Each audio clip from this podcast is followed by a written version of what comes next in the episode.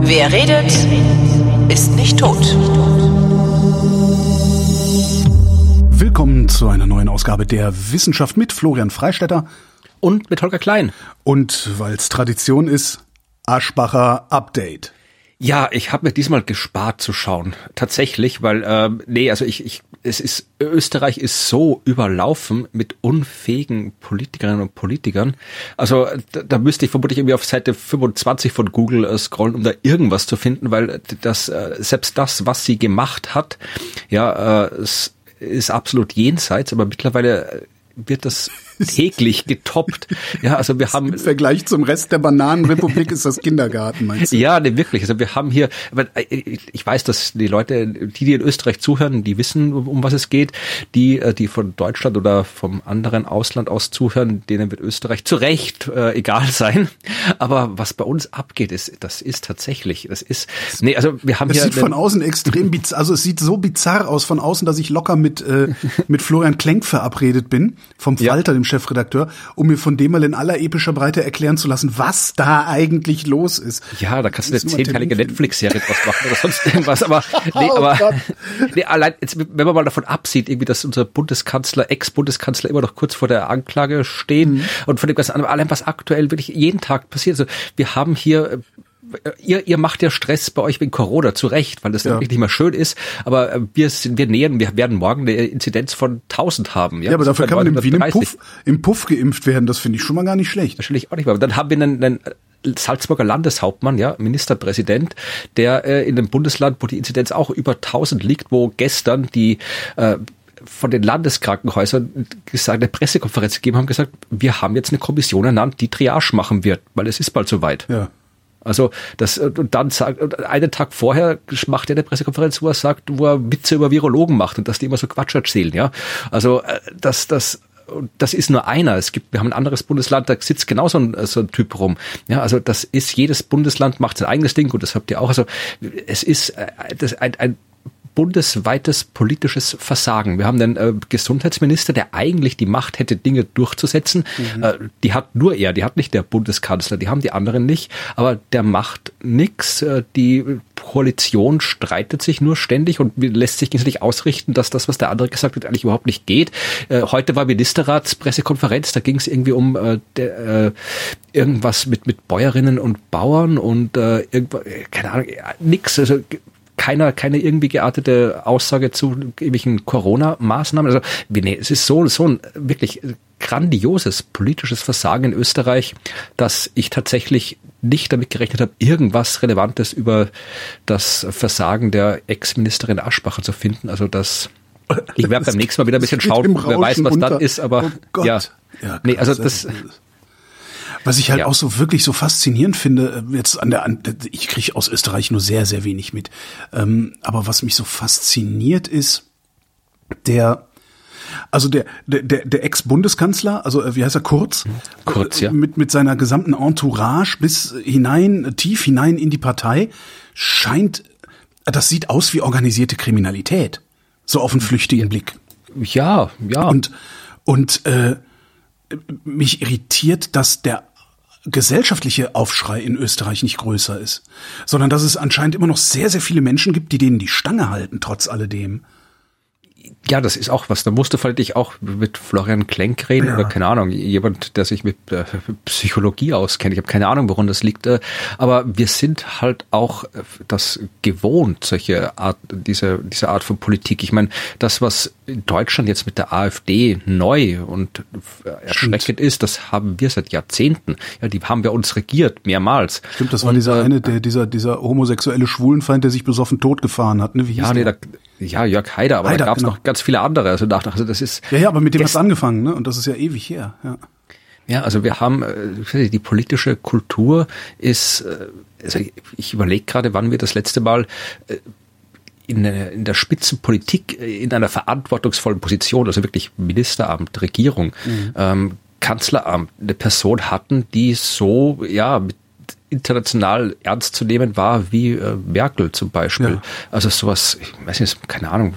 Naja, gut, das ist aber, glaub ich- in den 80ern, ich habe keine Ahnung. Das ist aber, glaube ich, auch schwierig, weil also Österreich ist nicht die Bundesrepublik. Ne? Nee, natürlich also das nicht, Heißt, aber- das heißt, wer hier in der Bundesrepublik, also Kanzler oder Kanzlerin ist, ist ja automatisch schon als stärkste Volkswirtschaft der EU äh, hat ein ganz anderes Ansehen. Also Ja, ja, warte mal ab, bis dann Merz Kanzler wird. Dann schaut's auch anders aus in wenn Deutschland. Merz Kanzler wird, sind wir auch nicht mehr die stärkste Volkswirtschaft der EU.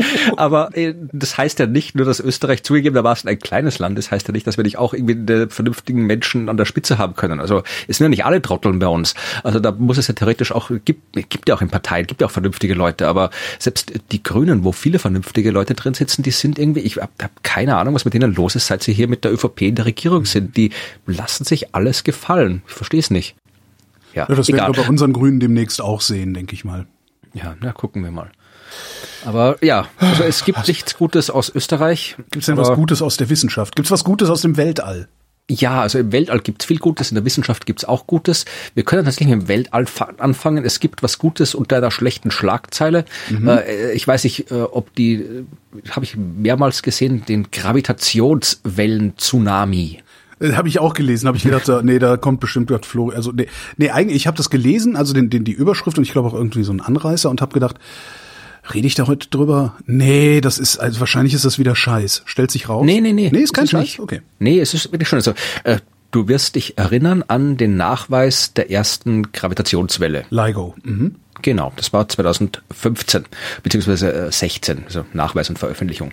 Und das war eine extrem coole Sache, die tatsächlich auch dann zu Recht den Nobelpreis bekommen hat. Und wir haben vermutlich damals drüber geredet und vermutlich werde ich damals auch erzählt haben, wie wirklich bedeutsam diese Entdeckung ist, also dieser Nachweis ist, dass man das jetzt kann, weil die Astronomie jetzt hier einen komplett neuen Zugang zum Universum hat, der nichts mit Licht, nicht Licht mit Elektromagnetismus zu tun hat. Und ähm, ich weiß nicht, wie oft wir dann noch drüber geredet haben. Wahrscheinlich haben wir auch drüber geredet, wie das zweite Mal Gravitationswellen nachgewiesen worden sind. Wahrscheinlich haben wir auch darüber geredet, wie irgendwann mal zwei kollidierende Neutronensterne nachgewiesen worden sind. Aber ja, wir reden jetzt nicht mehr so oft darüber. Naja, weil es ja, Gravitation- weil es ja so trivial ist. Also das ist ja, das fand ich ja eigentlich den, den, den, den den, das, das größte Aha-Erlebnis oder den größten Aha-Effekt beim, beim Gravitationswellen, bei den Gravitationswellen, dass nachdem wir es einmal gesehen haben, wussten wir, wie es aussieht und auf einmal war es überall. Und, dam Ja, und damit genau- war es dann halt auch nichts, nichts Spektakuläres mehr letztlich. Ja, es ist immer noch spektakulär, aber worum es jetzt geht, es ist eine Situation, die kann ich ein bisschen vergleichen damals mit dem Nachweis des ersten extrasolaren Planeten. Das war 1995. Damals habe ich gerade mein Astronomiestudium angefangen. Und auch dafür gab es zu Recht den Nobelpreis. Und ich weiß noch, wie ich angefangen habe, wissenschaftlich zu arbeiten für meine Diplomarbeit. Da kannte man so ein paar Dutzend extrasolare Planeten. Und ich habe auf dem Gebiet tatsächlich auch geforscht, das heißt, ich war da auch drin. Und da hat man, also die, die sich ausgekannt haben auf dem Gebiet, man hat die so gekannt. Ja, also man hat die vielleicht nicht alle sofort namentlich mit allen Eigenschaften, aber du hast gewusst, was die Exoplaneten sind. Ja, und wenn ein neuer entdeckt worden ist, dann war das ein Gesprächsthema. Da hat man drüber geredet in Ja. der Kaffeepause, das sonst, das war bedeutsam. Ja, in, dann, in, in eurer Kantine, aber irgendwann draußen Ja. ist das ja dann auch nicht mehr der, der, der zehnte Exoplanet. Der, der, der ist dann für, für Max Mütze auf der Straße, ist dann auch egal. Ja, ja, aber darum geht es jetzt gerade gar nicht. Also das, das war jetzt nicht der Punkt, auf den ich hinaus wollte. Aber es ist dann, wie ich dann so weiter geforscht habe, irgendwann waren es dann so ein paar hundert. Da hast du, wenn du in dem Feld warst, immer noch so einen groben Überblick gehabt, aber du hast tatsächlich, es gab Exoplaneten, die du nicht mehr mitbekommen hast. Und dann mit den neuen, also mit äh, Kepler, wo dann wirklich die Hunderte am Stück entdeckt worden sind, wo man dann jetzt wirklich ein paar Tausend kennt, Jetzt ist es tatsächlich überhaupt keine Nachricht mehr, auch nicht in der Wissenschaft, dass ein neuer Expert entdeckt worden ist. Es wird immer noch publiziert, natürlich, es sind ja interessante Daten. Aber es ist jetzt nichts, ein Kollege von mir hat seinen Doktortitel bekommen, der hat eine Doktorarbeit geschrieben über die Entdeckung eines Planeten. Heute kannst du damit eine Notiz irgendwo Bachelor machen. Ja, da eine da reicht es oft nicht ja. mal mehr, wenn du einen entdeckt hast. Ja, also da musst du schon ein bisschen mehr noch dazu haben. Na, haben die nicht gerade sogar einen außerhalb, außerhalb der äh, Milchstraße entdeckt?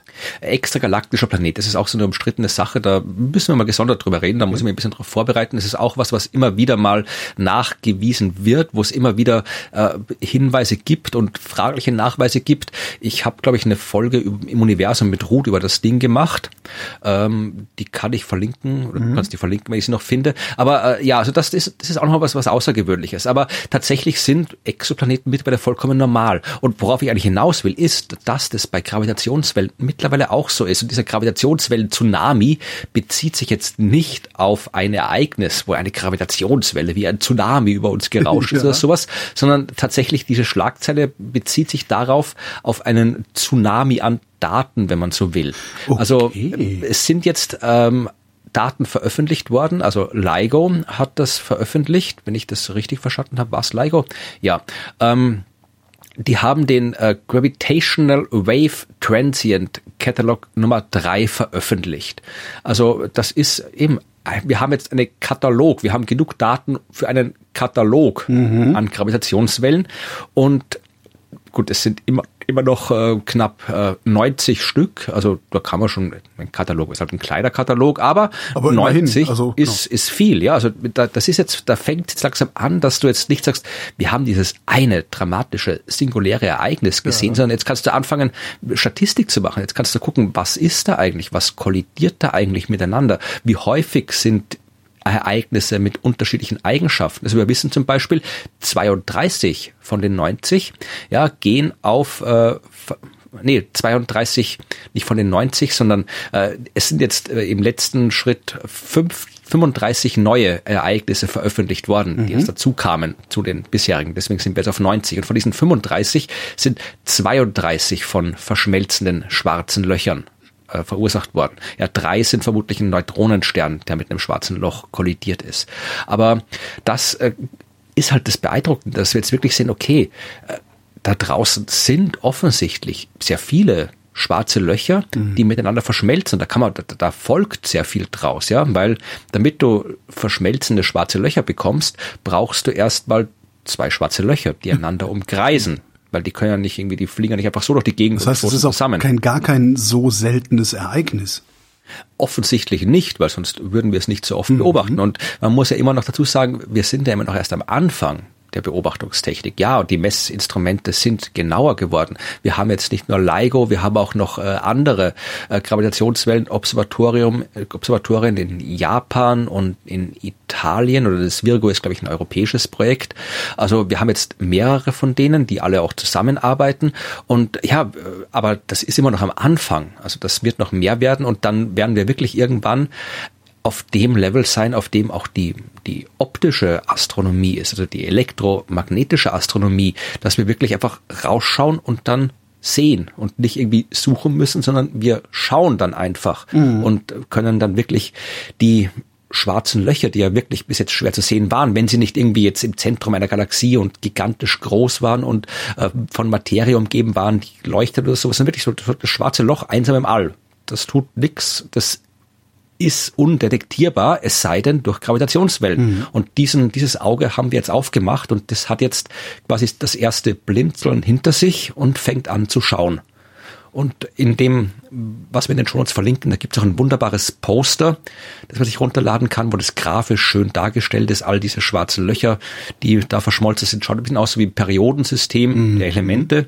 Und äh, es gibt auch ein Video, wo man äh, die sehen kann, also wo man dann so, so schematisch dargestellt, gerade wie die alle einander umkreisen und dann zusammenstoßen. Also ja, es ist tatsächlich beeindruckend, welchen Fortschritt die Gravitationswellenastronomie in den letzten sechs Jahren gemacht hat. Bin ja sehr gespannt, ob uns das, also wenn wir jetzt den Himmel angucken und nicht nur Sterne sehen, die da so vor sich hin leuchten, sondern mit anderen Augen den Himmel angucken und da schwarze Löcher sehen, die so vor sich hin wandern äh, oder, oder vor sich hin existieren. Ob, ob und inwieweit das unsere Physik erweitert. Ach, das wird es auf jeden Fall erweitern, weil schwarze Löcher waren halt bis jetzt hauptsächlich Dinge, die in Form von Formeln auf Papier ja. untersucht worden sind oder in Computern. Und jetzt können wir sie aber in echt mit Beobachtungsdaten untersuchen und die Beobachtungsdaten sind immer der Standard, an dem alles sich messen muss. Da können wir noch so viel rechnen. Wir müssen die Rechnungen mit Beobachtungsdaten abgleichen und äh, in der Beobachtung sehen wir meistens Dinge, die wir in der Formel nicht sehen, weil in der Formel kommt das raus, was wir vorher reingetan haben. Also oft natürlich kannst du in der Simulation dann auch neue Phänomene zumindest vorhersagen oder vermuten, genauso in der Mathematik, aber die Beobachtung ist das, wo das rauskommt, mit dem wir nicht rechnen. Mhm. Denkst du, dass wir ein anderes Verständnis vom Universum kriegen werden, über kurz oder lang dadurch? Also so Vielleicht, fundamental ja, anderes ja. oder neues Verständnis. Mhm. Nicht, vermutlich nicht allein dadurch, aber sicherlich damit und ja, definitiv ja, weil wir wissen ja, dass wir das Universum auf einem sehr grundlegenden Level noch nicht oder noch nicht richtig verstehen, mhm. ja. Äh, überall dort, wo Quantenmechanik und äh, Relativitätstheorie zusammenspielen müssen, äh, können sie nicht zusammenspielen, weil sie inkompatibel sind. Also wenn es darum geht, eben solche Sachen, wo wir dann eben diese Probleme haben mit dunkler Energie, mit der fundamentalen Struktur von Raum und Zeit, mit mhm. dem Urknall selbst, das sind alles Phänomene, die sich nur verstehen lassen, wenn wir gleichzeitig äh, die quantenmechanische äh, Natur der Realität berücksichtigen und die relativistische Natur der Realität berücksichtigen. Und wir können halt nicht beides gleichzeitig berücksichtigen, weil die entsprechenden Theorien nicht zusammenarbeiten können. Das heißt, wir wissen, da, da, da haut was nicht hin, da muss irgendwas, wir müssen das irgendwie zusammenbringen oder irgendwie etwas Neues finden, was diese beiden äh, nicht kompatiblen Sichtweisen der Natur zusammenführt oder in eine neue überfassende Sicht überführt. Und äh, ja, und das geht nur mit Beobachtungsdaten. Das geht natürlich, äh, wir haben seit Jahrzehnten arbeiten Leute daran in der Theorie und machen Mathematik, aber ja, du musst halt irgendwann äh, das Ganze mit Beobachtungen abgleichen. Und ja. es ist halt wahnsinnig schwer, sowas wie den Urknall zu beobachten oder die fundamentale Struktur von Raum und Zeit. Da kannst du nicht mit, mit, mit dem Mikroskop drauf gucken. Das haut nicht hin. Also vor allem das, äh, das, das Spannende ist ja dann, äh, wenn, wenn wir tatsächlich irgendwann mal die fundamentale Struktur von Raum und Zeit verstanden haben sollten, dann können wir versuchen, die zu manipulieren. Und das finde ich ja faszinierend. Ja, das ist dann, glaube ich, nochmal ein Schritt weiter. Ja, klar ist das noch ein Schritt weiter. Darum sage ich ja immer, ich würde, ich würde gerne äh, viel, viel älter werden, als ich werden kann. Ja. ja, das, ja, das, das auf jeden Fall. Also da, das Problem ist, du wirst dann, wir werden ja nie ein Ende haben beim Verständnis. Also du wirst dann immer älter werden wollen, weil wer weiß, was wir doch rauskriegen. Ja, das aber, diese, aber die schwarzen Löcher, die sind auf jeden Fall, das sind eben genau Objekte. Snegov, Menschen wie Götter? Ja, ah, ich. Das finde ich passt da genau so hin. Weißt, ja. wir haben alles verstanden. Wir, wir, wir bewegen uns mit Überlichtgeschwindigkeit fort. Und ganz am Ende passieren Dinge, die wir noch nicht mal mehr begreifen können. das finde ich äh, irre, ja, ja. Ja, also gut, das kann ich empfehlen, das Buch. Aber ja, die, Buch. schwarzen ja, ja. Löcher sind genau eben Objekte, die wir eben auf diesem Level nicht verstehen. Also genau dort, wo eben Relativität und Quantenmechanik zusammenspielen müssen, mhm. aber wir halt noch nicht verstehen, wie sie es tun in der Mathematik, in den Formeln, im Computer. Aber jetzt können wir sie anschauen. Also jetzt können, haben wir Beobachtungsdaten und die werden uns, die müssen uns dabei helfen, das irgendwie zu verstehen, weil ansonsten, ja, kommen wir nicht weiter. Also ich bin überzeugt, dass, dass ich kann nicht sagen, wann das weit sein wird, aber äh, ja, irgendwie müssen uns diese Beobachtungsdaten mehr über die Natur der Realität sagen, als wir allein aus Mathematik und Computersimulationen rauskriegen können. Ja, vielleicht kriegen wir es ja noch mit. Mal gucken. So, wie komme ich denn jetzt von diesem romantischen Thema zurück auf die schnöde Physik Helmut Newtons, wollte ich gerade sagen. Die Wissenschaft hat festgestellt, was passiert, wenn man mit den Fingern schnipst. Was, ja, hast du kann gelesen? ich dazu machen, den Artikel hier. War eine sehr schöne Forschung. Ja, fand ich irgendwie ganz lustig. So völlig, eigentlich eine völlig überflüssige Forschung, ähm, die aber noch nie jemand gemacht hat.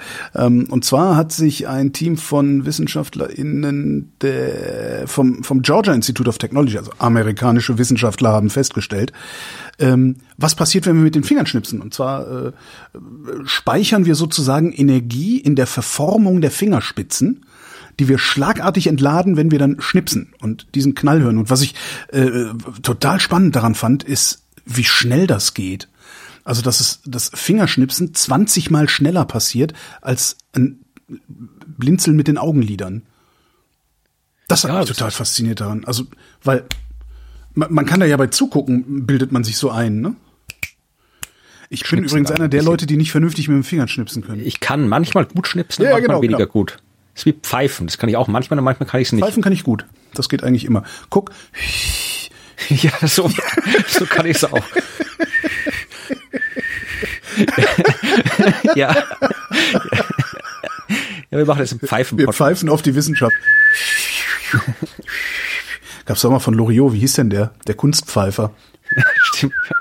Äh, ja, ähm, der Zweck der Studie, da wird dann auch äh, der Leitautor zitiert mit, ähm, der Zweck der Studie ist, das erstaunliche Geheimnis zu lösen, das sich direkt an unseren Fingerspitzen abspielt. Finde ich super. Okay. Ja, ich habe den Artikel, Ich- ich gelesen aber, weil das hauptsächlich um, da ging es in dem Artikel, den ich gelesen habe, ging es hauptsächlich um hier äh, Avengers und äh, Tan Thanos. Ja, genau, sie den haben ich immer noch nicht genau, gesehen habe, mit, aber mit, mit dem äh, Eisenhandschuh äh, schnipst und vernichtet halt die halbe Menschheit. und Danke, die haben jetzt halt gespoilert, jetzt ich mal angucken. Die haben das, die haben das halt, die, die, die, haben, die haben das halt nachgemacht und haben geguckt, ob man mit so einem Handschuh überhaupt schnipsen kann. Stellt sich raus, kann man nicht, weil die Energie ähm, da nicht speicherbar ist, weil das Material sich nicht stark genug verformt. Ja, aber wenn ich einen Handschuh habe, wo ich mit dem Schnipsen die halbe Welt operieren kann, dann, dann kann ich den Handschuh auch so bauen, dass ich schnipsen kann, verdammt nochmal. Das muss doch möglich sein. Ja, vielleicht ist es doch noch einfach egal, ob's Klack macht. Hauptsache die Menschheit ist weg. Genau. Ach, gibt's sogar einen Ig Nobelpreis dafür irgendwann. Stimmt.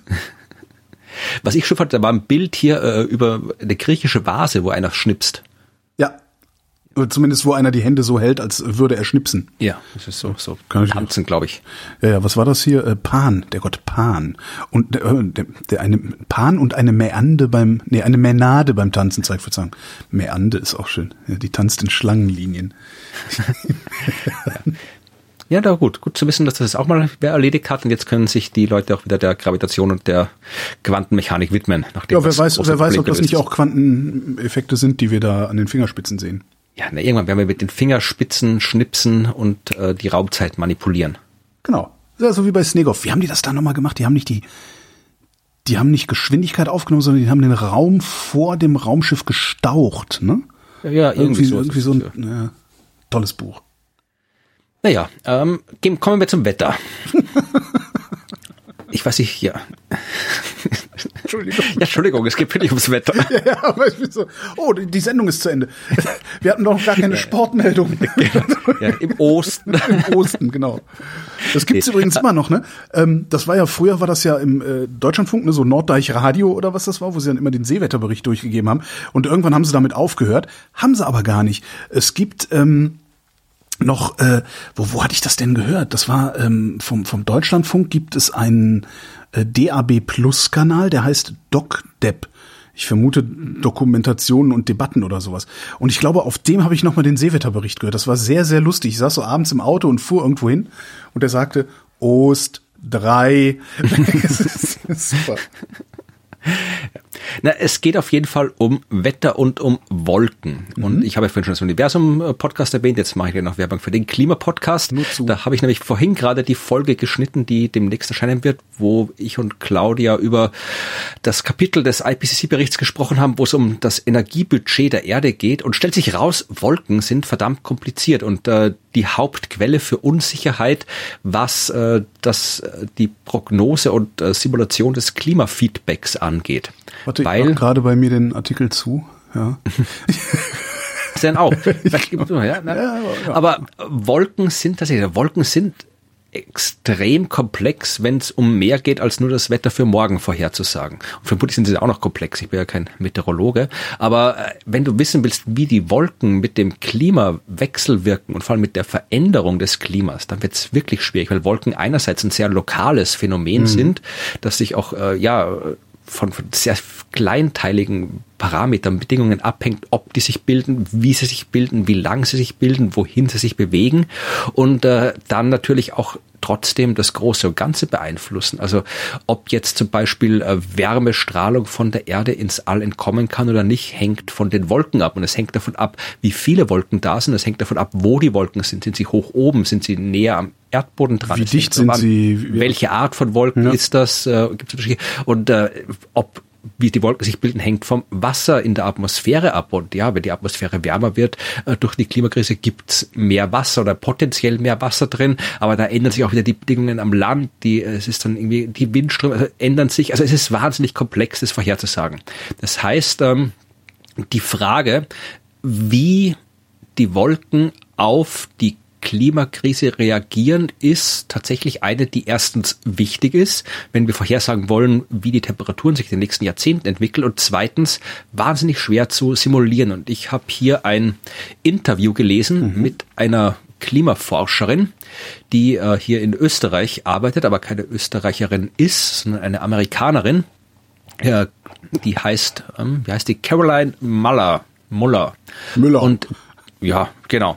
Und die untersucht genau das, ja. Also wie reagiert der Wasserkreislauf äh, auf die globale Erwärmung? Was muss passieren, dass Wolken entstehen oder nicht entstehen?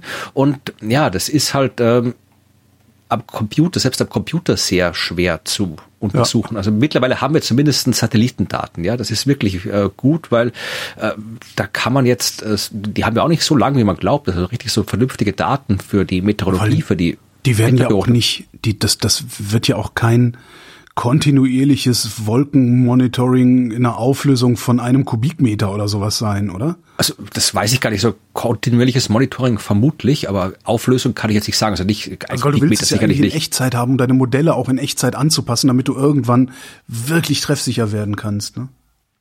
Ja, also das ist schon, aber du kannst zumindest jetzt irgendwie sehen, wie Wirbelstürme funktionieren. Also die kannst du zuschauen mhm. und kannst jetzt, das muss ja wirklich gruselig gewesen sein, so in den 60er, 70er, wenn du gewusst hast, da ist ein Wirbelsturm und du hast keine Ahnung, was der macht. Ja. Wo geht der hin? Ja. Morgen, übermorgen. Das muss wirklich, wir sind halt schon so gewohnt, dass wir sagen können, okay, da kommt jetzt ein fieser Sturm und der bewegt sich dorthin und nicht dorthin.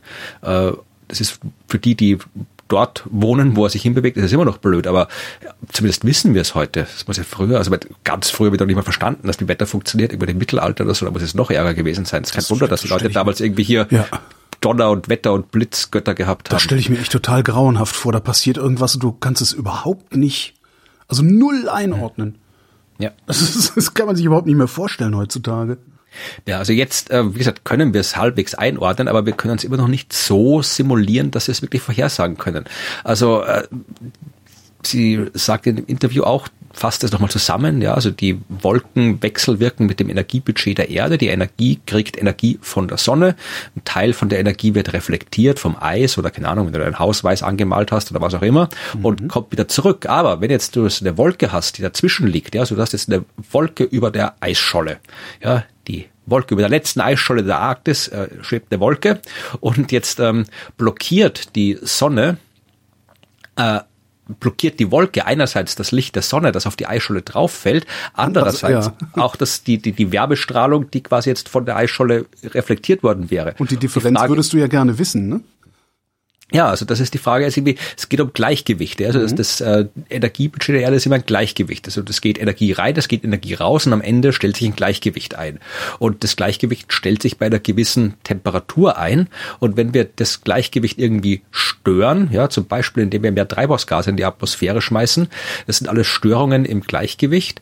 Und äh, dann gibt äh, dauert eine gewisse Zeit, bis sich ein neues Gleichgewicht eingestellt hat. Mhm. Und wie lange das dauert, das hängt eben vom diesem Klimafeedback ab. Da gibt es noch ganz viele andere ja. neben den Und vor allen Dingen ist die Frage, wie sieht das neue Gleichgewicht aus? Genau. Hm? Aber dazu muss ich eben das Klimafeedback kennen ja. und äh, muss das, da kann man, gibt es so Feedback-Parameter, die ähm, ich ich weiß jetzt so viel mehr, als ich die ganzen Krempel, seit ich angefangen habe, diesen IPCC-Bericht zu lesen. Du bist im Kaninchenbau ist, verschwunden. Ja, mein Kopf ist voll mit neuen Abkürzungen. Da geht es um die Equilibrium Climate Sensitivity und die Transient Climate Response. Diese beiden Größen muss man da kennen. Aber wieder, die hängen alle von diesem Feedback ab. Und da gibt es, es gibt eine Million Feedback-Mechanismen und die Wolken gehören eben dazu. Und wenn ich diese Feedback-Mechanismen kenne, dann kann ich eben diese Kennzahlen berechnen und damit genau das berechnen, was du gerade gesagt hast. Bei welcher Temperatur stellt sich das äh, neue Gleichgewicht ein. Mhm. Und das Problem ist, also gerade die Wolken, also wenn du dir anschaust, was wir beim letzten IPCC-Bericht äh,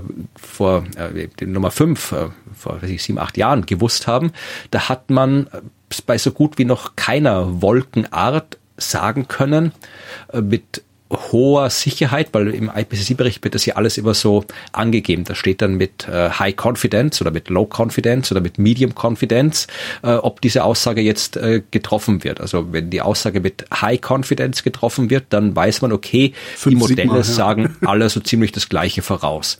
Ja, wenn die mit äh, Low Confidence getroffen werden, dann ja, dann sagt das eine Modell das, das andere Modell das und das ist halt ein Hinweis darauf, dass ähm, wir noch nicht so viel darüber wissen, mhm. ja, über die Prozesse. Und äh, es gibt ähm, eine schöne, schöne, schöne Gegenüberstellung, wo man schaut, was haben wir beim letzten Bericht gewusst, was wissen wir jetzt.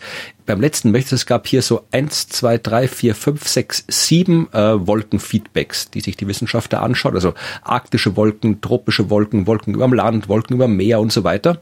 Und äh, beim äh, fünften Sachstandsbericht konnte man bei exakt drei von diesen sieben überhaupt eine Aussage machen und nur bei einer von sieben war die Aussage mit High Confidence.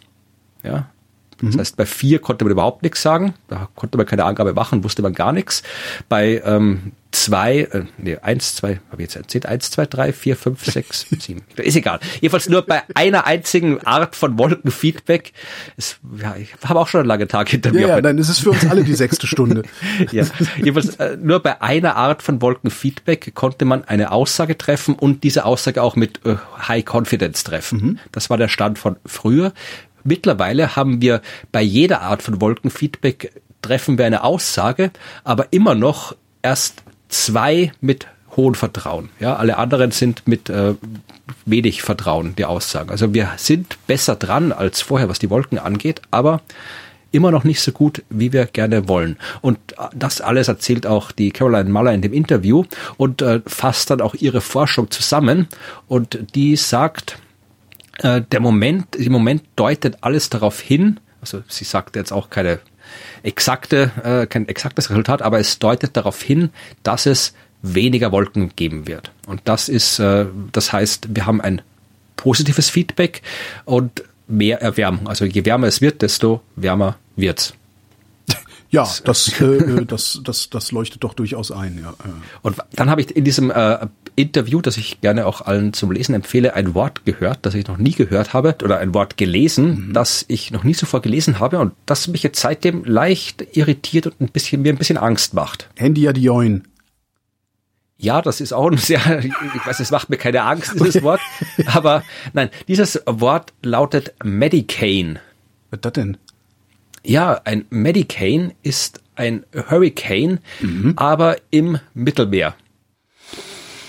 Es gibt Hurricane, wie ist denn der Plural von, also es gibt solche Wirbelsturmereignisse, die man Hurricane nennt, gibt es im Mittelmeer? Ja, also das ist auch etwas, was sie erforscht. Also ähm, es, sie schreibt hier ein, ein Sturm tief im Mittelmeerraum. Ja, also das gab es anscheinend vor kurzem in Sizilien. Der Sturm Apollo ist an mir vorbeigegangen. Äh, kann ich jetzt nichts sagen dazu. Mhm.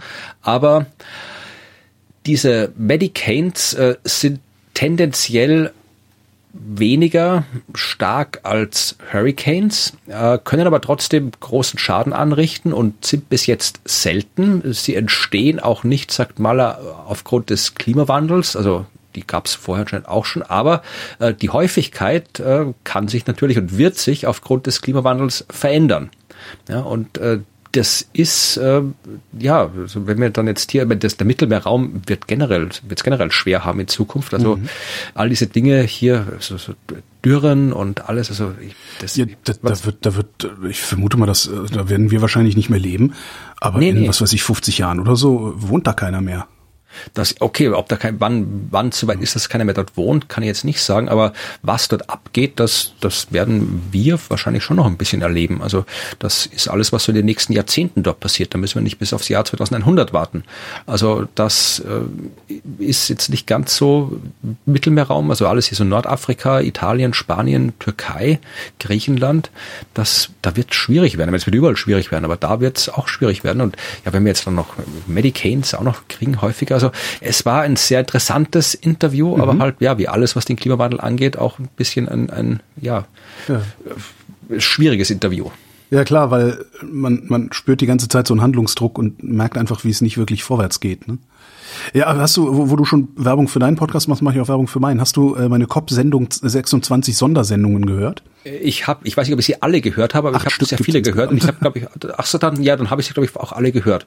Also ja, und ich, ich fand ich auch sehr gut. Also wir haben ja das ganz ich, der, der Blick, den Raimund Schwarze hat, fand ich halt ganz interessant. Haben wir dann in der letzten Folge auch nochmal ausführlich drüber geredet, dass der halt nicht wie wie wie du und ich so drauf gucken aus so einer ich sag mal, rein inhaltlichen Perspektive, wie viel Grad wollen wir erreichen, was ist dafür zu tun, also machen wir es, sondern der guckt halt immer noch mal aus der Perspektive daraus, also er, der forscht ja eigentlich in seinem, in seinem Alltag, forscht er an internationalen Verhandlungen und wie solche Diplomatie geht auf so UN-Konferenzen zum Beispiel. Und der kann das gar nicht so richtig trennen, den Inhalt von der Art und Weise, wie diese Inhalte besprochen werden. Fand ich nämlich total interessant. Vielleicht sind wir auch einfach nur äh, das Kontrollexperiment in irgendeinem großen äh, Alien-Forschungsprojekt über Verhandlungsforschung. Sagt, okay, dann nehmen wir den Planeten hier, mhm. geben, geben beiden eine große Katastrophe oder mehrere und äh, dann gucken wir da, da tun wir die Trotteln hin, die nicht kooperativ sind und da die normalen Leute, da gucken wir, was rauskommt. Jetzt will ich mal gucken, habe ich eine schöne Meldung mit Trotteln? Hm, nee, irgendwie nicht. Ah, doch, hier habe ich was Feines mit Trotteln. Pass auf. Ähm, stellt sich raus, äh, dass äh, das Benutzen von Werkzeug ne, ähm, dazu führt, dass man auch mit Grammatik besser umgehen kann. Okay. Ja, sie haben halt sich äh, Gehirne angeguckt, also in die Röhre geschoben, Gehirn angeguckt, also äh, fun funktionales, also FMRT äh, gemacht und ähm, haben gesehen, dass äh, die Areale, die bei Werkzeugbenutzung aktiv sind, auch aktiv sind, wenn du Grammatik lernst. Das heißt, äh, um Grammatik besser zu verstehen, beziehungsweise um ja, doch besser mit Grammatik umgehen zu können, bietet es sich an, gelegentlich auch mal Werkzeug zu benutzen. Und umgekehrt, wenn du Sprachtraining betreibst, dann versetzt du dich damit in die Lage, dein manuelles Geschick, wie sie schreiben, zu verbessern. Was ich jetzt weiß ich nicht, vielleicht, also vielleicht bin ich da, also ich behaupte von mir, dass ich mit Sprache einigermaßen umgehen kann, auch wenn ich gerade stammle wie ein Blöder. Aber ich kriege nicht mal einen Eimer Wasser ausgeschüttet, ohne mich zu verletzen. Also ich weiß nicht, ob da, also wie da so die Kausalitäten, ob das in beide Richtungen, da würde ich noch Warst mal mehr Forschung warst du denn gut beim wollen. Diktat früher? Ja, ja, Diktat das ist, bin ich immer, aber das ist ja, glaube ich, Diktat ist ja, glaube ich, nichts, wo man Grammatik können muss, oder? Das ist ja, glaube ich, eher Stimmt. was, wo man, was, was man können ja. sollte, wenn man selbst formuliert. Wenn man, wenn man selbst formulieren tun, tun tut. Ich ja, habe ich noch nie gehört. Ich verstehe, ja, ich überlege gerade, ob das irgendwie, wie das ablaufen kann konkret, weil es ist ja jetzt, wenn ich jetzt die großen, die großen, gut, sind Schriftsteller, gut, die müssen jetzt auch nicht unbedingt gute Grammatik sein. ja, vielleicht haben die aber die ganze Zeit mit dem Schraubenzieher rumgespielt, als sie geschrieben haben.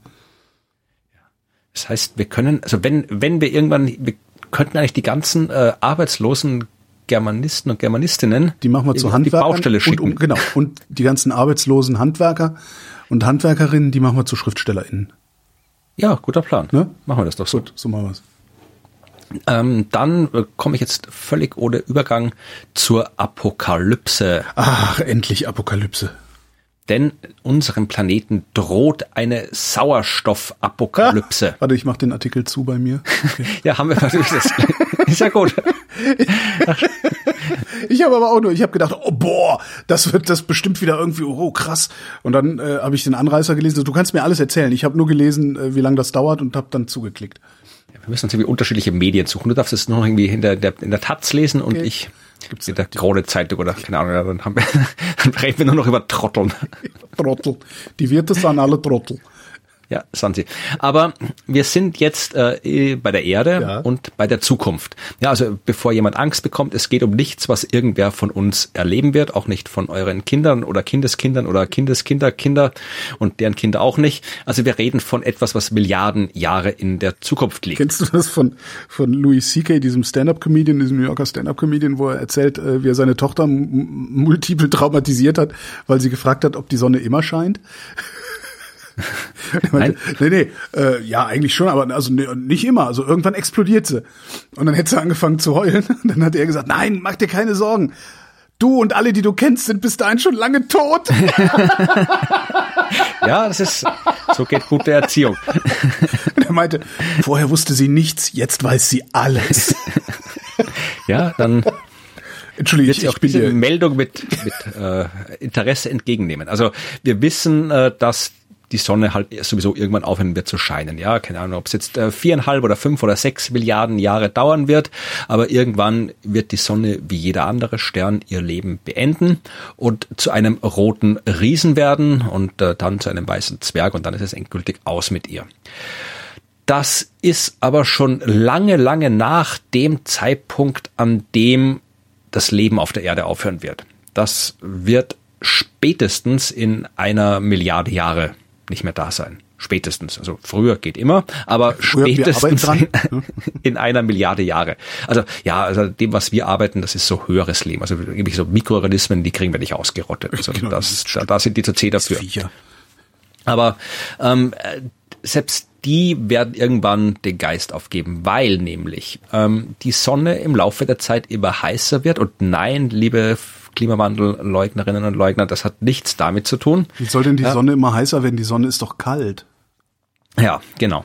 Nee, also es, äh, ich weiß nicht, ob ich im Detail erklären soll, warum die Sonne immer heißer wird. Ich habe da sicherlich auch schon mal einen Podcast drüber gemacht, aber äh, ganz kurz äh, läuft so ab, dass in der Sonne Wasserstoff zu Helium wird. Mhm. Das hat die von Anfang an gemacht, das ist auch bekannt. Äh, es ist aber nicht heiß genug im Zentrum der Sonne und nur im Zentrum der Sonne ist es heiß genug für die Fusion von Wasserstoff zu Helium, aber selbst dort ist es nicht heiß genug, dass Helium weiter fusionieren kann. Ja, das heißt, das Helium, das entsteht bei der Kernfusion im Zentrum, das liegt da halt so rum. Äh, wie die Asche im Kamin mhm. und wenn du den nicht ausräumst, dann brennt dein Kamin irgendwann nicht mehr. Und genau das macht auch das Helium, äh, das äh, jetzt sehr, sehr vereinfacht gesagt, behindert die Kernfusion. Was würde aus dem Helium werden, wenn es heiß genug wäre? Dazu kommen wir gleich. Oh, Entschuldigung. Ja, ähm, dadurch äh, wird erstmal die Kernfusion von Wasserstoff behindert. Und das führt dazu, dass es erstmal eigentlich kälter werden sollte, ja, weil weniger Kernfusion, weniger Energie. Äh, weniger Energie heißt aber vor allem auch, dass weniger Strahlung von innen nach außen drückt äh, und dadurch äh, der Stern, äh, die Sonne ein bisschen in sich zusammenfällt, ja. ja. weil du hast die Gravitationskraft, die wirkt in die eine Richtung, Strahlung wirkt in die andere Richtung und wenn die sich nicht mehr die Waage halten, haben wir das gleiche wie vorhin, gibt ein neues Gleichgewicht. Mhm. Das neue Gleichgewicht stellt sich dann äh, bei einer höheren Temperatur ein als vorher. Dann ist es irgendwann so heiß, dass halt dann Schichten weiter außen auch äh, Kernfusion machen können. Ja, und äh, dann kriegst du halt immer größere Bereiche der Sonne, die Kernfusion machen können. Der Ofen und brennt nicht mehr so gut, aber er wird größer der Ofen wird, also der Bereich im Ofen, wo es brennt, wenn man so will. Ja. ja. also das, wenn der Ofen das Zentrum der Sonne ist, dann ist das Haus, äh, in dem der Ofen steht, äh, die Sonne und dann wächst der Ofen im Haus und ja, ich glaube, der Vergleich ist ein bisschen doof. Aber, ja, aber auf jeden Fall ja. führt das dazu, dass die Sonne ähm, im Laufe der Zeit immer ein bisschen heißer wird und äh, irgendwann wird es dann tatsächlich auch so heiß, dass äh, das Helium im Kern anfängt zu fusionieren und dann kriegst du da hier Sauerstoff raus oder Kohlenstoff, also die schwereren Elemente und das ist dann der Punkt, wo die Sonne dann wirklich zum roten Riesen wird. Also da, da bläht sich dann wieder, schmeißt sie in die äußeren Atmosphärenschichten komplett weg. Mhm. Aber das ist nicht der Prozess, über den wir jetzt reden, sondern wirklich dieses langsame Aus, äh, dieses langsame Aufheizen der Sonne im Lauf, Zeitlauf von, von, ja, paar hundert Millionen Jahren. So, und jetzt hat man sich überlegt, was, ja, erstmal wird es auf der Erde immer heißer, solange bis es irgendwann halt so heiß wird, dass dir das ganze Wasser auf der Erdoberfläche verdampft und dann ist halt spätestens dann Schluss mit Leben. Aber die Frage ist jetzt, jetzt hat man sich das mal im Detail angeschaut und äh, man ist in dem Fall äh, Forscherinnen und Forscher von der NASA und haben sich das jetzt äh, auch klimatisch, geologisch, biologisch äh, angeschaut, was da tatsächlich funkt, äh, abläuft. Und das war ganz interessant, ja, denn ja, es wird heißer, das weiß man. Was ich interessant fand, es wird heißer und das führt dazu, dass der CO2-Gehalt der Atmosphäre sinkt. Ja, weil das CO2 die ganze Wärme aufnimmt und dadurch zerfällt. Ah, und, okay. Gerade saß ich hier mit offenem Mund, ja. Ja. Und äh, die Ozonschicht zerfällt auch, also die haben wir dann auch nicht mehr. Also das nimmt halt immer mehr Energie auf und irgendwann halten die Moleküle nicht mehr zusammen. Mhm. Und äh, ja, aber das Problem ist, also jetzt auch wieder bitte Klimawandelleugnerschaft nicht aus dem Kontext reißen. Äh, wir wissen ja, dass CO2 in der Atmosphäre durchaus wichtig ist, auch für das Leben, ja, weil äh, Pflanzen CO2 brauchen. Ja, das mhm. äh, wissen wir. Das stand doch sogar im AfD-Wahlprogramm. Kein, kein CO2, kein Sauerstoff. Ja, also darauf läuft's hinaus, ja. Aber das ist ja das ist schon im Wahlprogramm der AfD, im aktuellen stand das drin, dass ja dass ich keine Sorgen machen muss wegen CO2-Ausstoß, weil CO2 ist ja wichtig für die Pflanzen und je mehr, desto besser für die Pflanzen. Ja, also äh, gibt Leute, die behaupten es ernsthaft, aber in dem Fall ähm, stimmt's ein bisschen, weil CO2 natürlich ähm, wichtig ist, damit Pflanzen leben können und zu viel CO2 ist halt so wie Zucker, ja, kannst du auch ein bisschen was brauchen wir, mhm. zu viel stirbst du irgendwann dran. So ist es auch beim CO2 und zu wenig sterben die Pflanzen auch, ja, weil irgendwann können sie keine Photosynthese mehr machen Klar. und dann äh, sie sagen, das, das geht ziemlich schnell, zeigen deren Modelle, 10.000 Jahre ungefähr dauert das. Dann ist der CO2-Gehalt so niedrig, dass die Pflanzen im Wesentlichen aussterben. Und dann folgt natürlich auch der Rest, dann auf die Flora folgt die Fauna mit dem Sterben, weil die braucht Sauerstoff. Und den gibt's dann nicht mehr. Ein Glück bringt Elon Musk uns vorher alle in den Weltraum. Ne, mal gucken, aber das Methan steigt auch um das zehntausendfache 10 an vorher, ja. Und das äh, da macht dann natürlich ist auch ein sehr sehr schönes Treibhausgas, 80 ja. mal stärker als CO2. Das macht dann auch äh, sehr schnell nochmal wieder ein Treibhaus. Also das CO2 ist dann zwar weg als Treibhausgas, aber das zehntausendfache an Methan gleicht es locker aus. Das heißt, äh, der Sauerstoff geht weg, die Temperatur steigt noch schneller an und was dann noch übrig bleibt, sind alle Lebewesen, die mit hohen Temperaturen und ohne Sauerstoff klarkommen. Also diese, also diese Mikroben da am schwarzen Bakterien Raucher, und Archen, da, genau. Ja, genau. Ja. Und wir sind dann auf dem Level, dass wir hatten so vor zweieinhalb Milliarden Jahren, also vor zweieinhalb Milliarden Jahren, bevor äh, Lebewesen angefangen haben, Sauerstoff zu äh, produzieren, an der Archaicum-Proterozoikum-Grenze, falls sich wer noch daran erinnert. Da war es für uns Menschen nicht so toll damals. Nein, für uns gab es natürlich noch nicht. Wie würde das dann weitergehen? Ist das, äh, weiß man das? Also würde das dann auch wieder umkippen oder ist einfach nur dadurch, nee. dass die Sonne so heiß ist, äh, nee, dann ist Schluss. immer der, ja, okay dann ist Schluss. Es wird einfach, dann ist halt mal, sie haben jetzt quasi nur den Teil im Detail untersucht, wo das Leben ausstirbt. Ja. Also wie das im Detail abläuft, äh, wie schnell das geht und äh, welchen, welchen, welchen Schritten das abläuft. Das hat man sich jetzt im Detail angeschaut. Aber dann, ja, irgendwann wird es dann halt so heiß, dass die Bakterien wahrscheinlich auch nicht mehr mitkommen. Also das kann man nicht sagen. Die Viecher sind zäh, also die können ja auch irgendwie kilometertief im Gestein leben, selbst wenn hier außenrum dann die ersten paar Kilometer abglühen, ja, bleiben vielleicht immer noch ein paar übrig.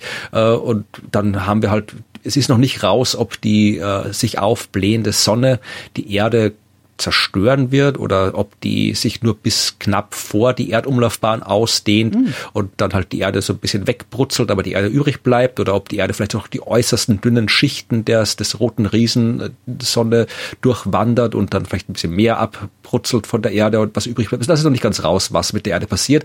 Also irgendwas kann vielleicht überleben, so ein Gesteinsbrocken und in dem Gesteinsbrocken vielleicht leben noch ein paar Bakterien drin, weiß man nicht. Der schlägt was dann, passiert, vielleicht irgendwann irgendwo ein und macht neues Leben. Möglich ist das, ja. Aber äh, wie gesagt, also alles andere an Leben ist dann, wenn die Sauerstoffapokalypse kommt, ziemlich schnell weg. Ach. Bis, bis dahin, ich versuche eine Überleitung, aber gibt's gar nicht. Ähm, wir haben ein Jubiläum zu feiern. Äh, 1000 Jahre ist das Jubiläum. Äh, vor genau 1000 Jahren. 1021. 1021 ähm, sind die Wikinger in Amerika angekommen, in Nordamerika. Ach. Und zwar gibt es einen Ort, ähm, das ist eine ehemalige Wikinger-Siedlung ähm, auf Neufundland, die heißt Lonzo Meadows. Genau, irgendwas Französisches, richtig. Genau, das ist auch ein sehr seltsamer Name, aber gut, äh, also Anse Aux Meadows, Lanson Meadows. Ähm, da gibt es eine Siedlung und da haben sie Holz gefunden von den Wikingern und haben bisher ähm, relative Probleme gehabt, genau zu datieren, ähm, jetzt hier mit ne, Radiokarbon, äh, genau zu datieren, von wann dieses Holz ist, also wann das Holz geschlagen worden sein muss. Und äh, hatten halt eine Spanne von 793 bis 1066, also da, wo die Wikinger gelebt haben, im Grunde genommen. Ähm, und jetzt haben sie irgendwie eine neue Messmethode angewendet, und zwar ähm, beschleunigte Massenspektromie, äh, Spektrometrie, Verzeihung, beschleunigte Massenspektrometrie, Metrie, ähm, haben C14 in den Jahresringen gemessen und haben was gefunden, und zwar eine äh, Strahlendusche. Ähm, anscheinend hat äh, im Jahr 775, im Jahr 993 ähm, ein Isotopensturm die Erde getroffen und heimgesucht. Und das kann man in ähm, Jahresringen von Bäumen sehen. Und zwar mhm. weltweit. Und man kann sie halt genau datieren, weil es nur diese beiden Ausbrüche gab. Ähm, und jetzt haben sie halt diese, diese Holzstücke datiert auf äh, irgendwas zwischen 900, was habe ich gesagt? 793 bis 1066. Das heißt, es kann nur der zweite äh, äh, Strahlensturm gewesen sein. Was ich? Ionensturm? Iso, ne? Ja, du weißt schon. Das musst du dann gleich erklären, was das genau war. Ähm, also, sie haben, nochmal, sie haben eine Zeitspanne in dieser Zeitspanne gab es nur einen dieser, dieser Strahlenstürme, der auf der Erde herniedergegangen ist. Und sie konnten dann einfach zählen, okay, da ist der Ring mit dem Strahlensturm. Jetzt gucken wir mal, wie viele Ringe sind noch gewachsen, bis dieses Holz geschlagen wurde. Und äh, das heißt, es, also dabei haben sie dann rausgekriegt, dass es zwischen 1019 und 1021 geschlagen worden sein muss. Das heißt, äh, die Wahrscheinlichkeit, dass die Wikinger 1021 diese Siedlung gebaut haben, ist sehr, sehr groß. Das heißt, auch die Wikinger haben Amerika vor Kolumbus entdeckt. Nur halt nicht erobert, das haben dann Kolumbus-Nachfahren äh, übernommen. Ja, also was mit Strahlensturm gemeint genau. ist, das Wort kenne ich jetzt nicht. Nee, nee, nee, nee, nee, das war ein, warte mal, Astrophysiker der Universität Jena haben eine mögliche Erklärung gefunden. Weder Supernova noch Sonnensturm. Warum ist denn dieser Text so lang? Gammastrahlenausbruch in unserer Galaxie. Was macht denn, was ist denn ein Gammastrahlenausbruch oder was verursacht einen Gammastrahlenausbruch? Zum Beispiel äh, kollidierende Neutronensterne. Das heißt, irgendwo in der Milchstraße mögen zwei Neutronensterne kollidiert sein und deren Stoßwelle sozusagen ist bei uns angekommen. Ja, es müsste jetzt nicht wie äh, kollidierende Neutronensterne sind. Das ist eine Möglichkeit für Gammastrahlenausbrüche. Es mhm. kann auch einfach ein, ein, sehr, sehr großer Stern eine Hypernova machen. Also wenn ein okay. normal, äh, normaler Stern wie unsere Sonne, da gibt es überhaupt keine Nova, da gibt es nur einen roten Riesen, der explodiert äh, halt sehr, sehr langsam.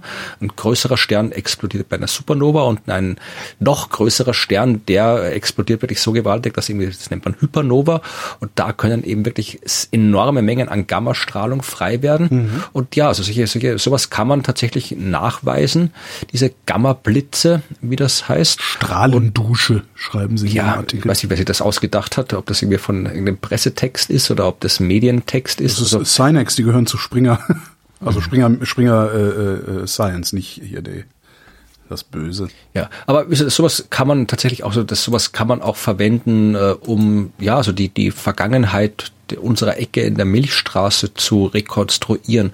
Da eine Kollegin, äh, Freundin von mir hat früher, äh, die hat Gestein aus der Tiefsee, also so Manganknollen mhm. und sowas oder was man kann, irgendwie untersucht nach bestimmten Eisenisotopen, die auch frei werden, die normalerweise schnell zerfallen, also die, alles, was die Erde an diesen Eisenisotopen mit dabei gehabt hätte, äh, bei ihrer Entstehung ist schon längst weg und alles, was jetzt noch da ist, muss halt von außen eingetragen worden sein und sowas kommt eben unter anderem von äh, Supernova-Explosionen von Gamma-Blitzen.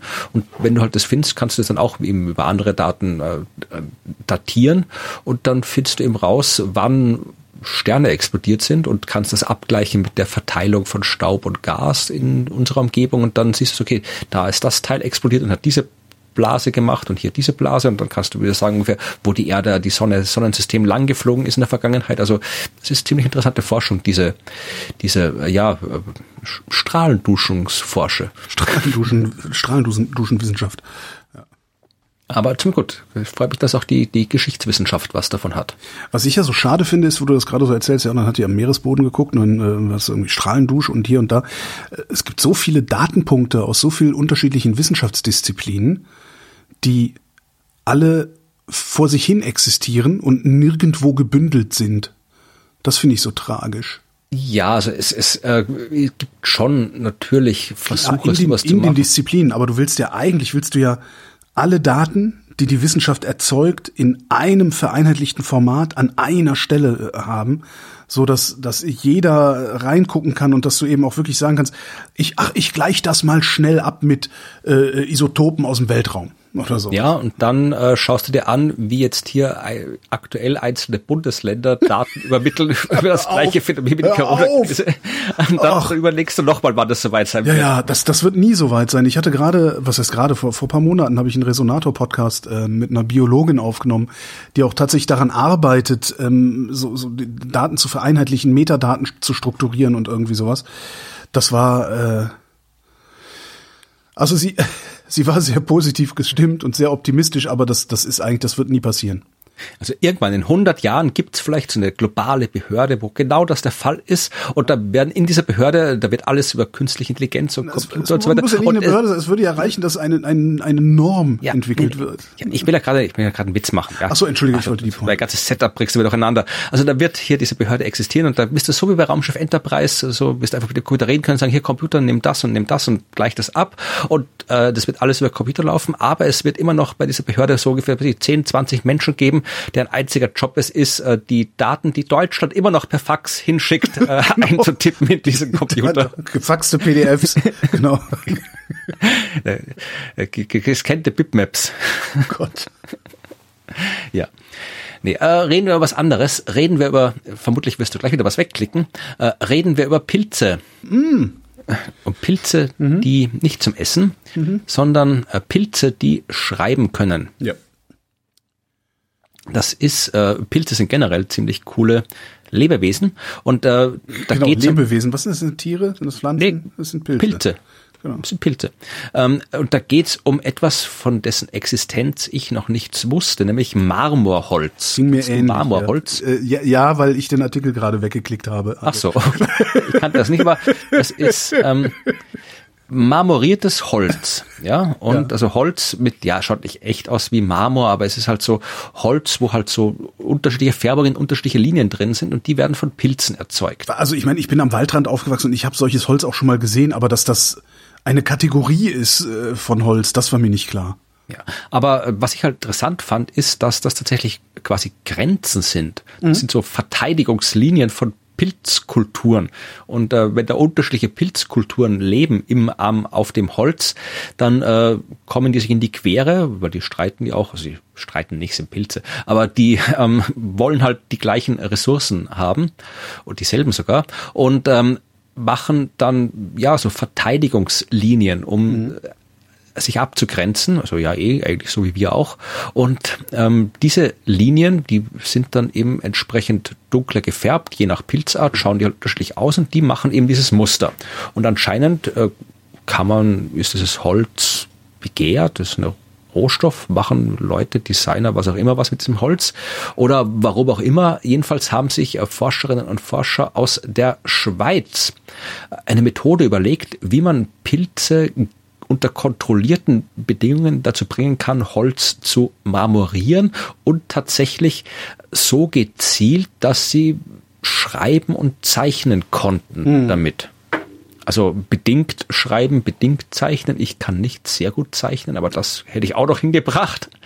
Ja, Ähm, also ja, jetzt muss halt nur hinterher irgendwie schaffen, äh, eine gute Geschichte drumherum zu erzählen. Wie sieht Ja, das denn aus? Das ist äh, äh, äh, Freistädter Marmorierungspilzholz. Ja, ich komme auch, wenn ihr wollt, äh, gebt mir Geld und ich komme nach Hause und mal euer Parkett an. Aber Mit Pilzen. Schütten einen Schluck Pilz auf euer Parkett. Ja. Also tatsächlich geht's darum, äh, wenn man sowas machen will, geht's darum, dass man erstens unterschiedliche Pilzarten untersucht, ja, weil äh, nicht jeder Pilz auf jedem Holz lebt, unterschiedliche Pilze unterschiedliche Farben verursachen und tatsächlich auch äh, bei bestimmten Holz, jetzt Ich glaube, es klingelt. ja, Und zwar ziemlich. Also bei dir. ja, ja, genau. Es hat bei mir ziemlich geklingelt. Aber ich mache die Tür trotzdem nicht auf. Nee, ich habe, äh, es, es macht jemand die Tür für mich auf. Okay, alles klar. Du, du musst trotzdem nochmal anfangen. Es war viel geklingelt.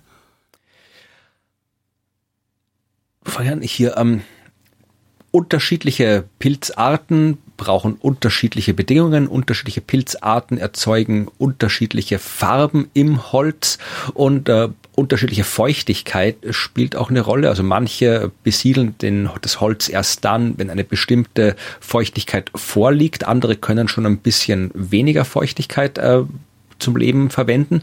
Ja, und wenn man das alles irgendwie kombiniert, dann kann man ja die Pilze so gezielt ansiedeln, gezielt ihre Grenzlinien ziehen lassen und dann kriegt man eben ja so einen komischen Sonnenaufgang und äh, komisches Firmenlogo, das so ein bisschen erkennbar ist dahin. Also ich weiß nicht, wozu diese Forschung wirklich gut ist, aber sie ist da. Das kann man auf jeden Fall ich fände ja mal, ich, ich fände da ja mal ganz interessant, ob das dann das Holz, was dann auf so quasi künstliche Art oder, oder halt im Labor erzeugt wird, ob das ähnlich schön und ähnlich begehrt dann wäre, wie das, was im Wald tatsächlich gefunden und ausgebuddelt wird. Äh, oder ob das auch sowas ist wie, wie Zuchttrüffel, äh, die auch sehr, sehr lange, ja, muss es halt auch gar keine Trüffel essen, weil die halt einfach nicht ordentlich geschmeckt haben. Stimmt, ja, ich habe keine, ich hab aber keine Ahnung, ehrlich Stand gesagt. nicht dabei. Nee, nee. Ich habe auch geguckt. Ja, mal gucken wir mal. Vielleicht haben wir, haben wir hier Holzproduzenten in der Hörerschaft, dann. dann kriegen wir das, genau. Ähm, stellt sich raus, recycelte Batterien, also recycelte Akkus, sind besser als neue Akkus. Oh gut, Was, ist, ist nicht wie Recyceln immer besser als neu? Nee, eben nicht. Eigentlich ist es ja so, dass Recycling ja immer so ein bisschen schwächere Qualität hat als das Original. Ne? Hast dann irgendwie so, so Verunreinigungen in den Kunststoffen und äh, wie weiß der Geier was. So, und jetzt haben Forscher und Forscherinnen vom Worcester Polytechnic Institute tatsächlich Worcester geschrieben. also Booster, vom Booster Polytechnic Institute ähm, haben sich äh, recycelte Kathoden angeguckt. Und zwar recycelte Kathoden aus Nickel, Mangan und Kobalt. Und haben mal geguckt, wie ist denn eigentlich äh, die Lebensdauer dieser ähm, Kathoden. Also die Kathode ist das Ding, wo äh, das Ding in der Batterie, wo die Elektronen hinwollen. So, also, ne? Von der Anode kommen sie her. Genau, da kommen sie her. Ähm, so, haben sich haben, haben halt eine, äh, eine neue Batterie genommen, haben eine recycelte Batterie genommen, ähm, gleiche Energiedichte drin gehabt und dann haben sie geguckt, wie viel Kapazität beziehungsweise wie viel Ladezyklen, Ladezyklen hält die denn die Kapazität. Stellt sich raus, die recycelte hat 53 Prozent länger gehalten. Das ist richtig oh, ja, viel. Das ist viel. Und äh, jetzt kommt die Erklärung, die ich dann nicht mehr verstehe. Vielleicht verstehst du sie oder irgendwer, wer hier zuhört. Ähm, das recycelte Material hat eine durchlässigere Struktur und das hat es in diesem Fall den Ionen. Also die Kathode will nicht nur, die, die, die futtert nicht nur Elektronen, die futtert auch Ionen. Ähm, diese durchlässigere Struktur hat den Lithium-Ionen leichter gemacht, zwischen Anode und Kathode durch das Material zu wandern. Und darum konntest du sie häufiger laden. Irre, oder? Ich meine, 50 Prozent, 53 bis zu. Das ist halt schon richtig viel. Ja, also ich überlege gerade, äh, ist das, ich meine, das ist jetzt Forschung, aber äh, werden eigentlich Akkus tatsächlich recycelt, also ja. im großen wirtschaftlichen Maßstab? Also äh, zumindest die, das, es gibt ein Startup jetzt, eine Ausgründung aus diesem Forschungsprojekt, die genau das machen wollen. Und zwar mit 30.000 Tonnen pro Jahr. Also sie wollen es machen, ist noch nicht sie so. Wollen's wenn, machen. Ich, wenn ich einen Akku kaufe im Supermarkt, dann ist das jetzt irgendwie ein neuer. Dann, das ist eine gute Frage. Ich würde mal vermuten, dass das ein neuer ist. Also ich glaube nicht, dass die mit dem Recycling so weit sind, dass sie dann auch in der Menge, in der Akkus in den Supermarkt geliefert werden, die Dinger auch herstellen können. Aber Recycling, Recycling gibt's. Also das, das passiert auch schon. Also vor allen Dingen mit Autobatterien und so, die werden ja wieder auseinandergenommen. Also weggeschmissen wird da selten, ja. Ja, dann habe ich noch eine. Ich habe heute wieder, ich habe viele, viele schöne neue Wörter gelernt bei der mhm. Recherche heute. Und eines lautet Gletschermilchverstopfung. okay. ich bin gespannt. Äh, kennst du Gletschermilch? Vermutlich nicht. Also nee. Man kann es, glaube ich, nicht äh, im Supermarkt kaufen. Ich dachte, Nein, wäre irgendwie sowas für den, für den Wassersommelier oder so. Ja. Und vor allem, dann kommt hier wieder die Wirtschaft und regt sich auf, das darf nicht Gletschermilch heißen, genau. sonst verwechselt das alles hier und dann. nee, aber äh, es geht ja, es geht natürlich wieder um Klimawandel und um Gletscher. Mhm. Und äh, die Gletscher schmelzen, das ist klar, da gibt's auch keine große Diskussion drüber. Äh, sie schmelzen aufgrund des Klimawandels, aufgrund des menschengemachten Klimawandels. Das ist eines der wenigen Dinge, äh, die wir wirklich mit großer, großer Sicherheit wissen.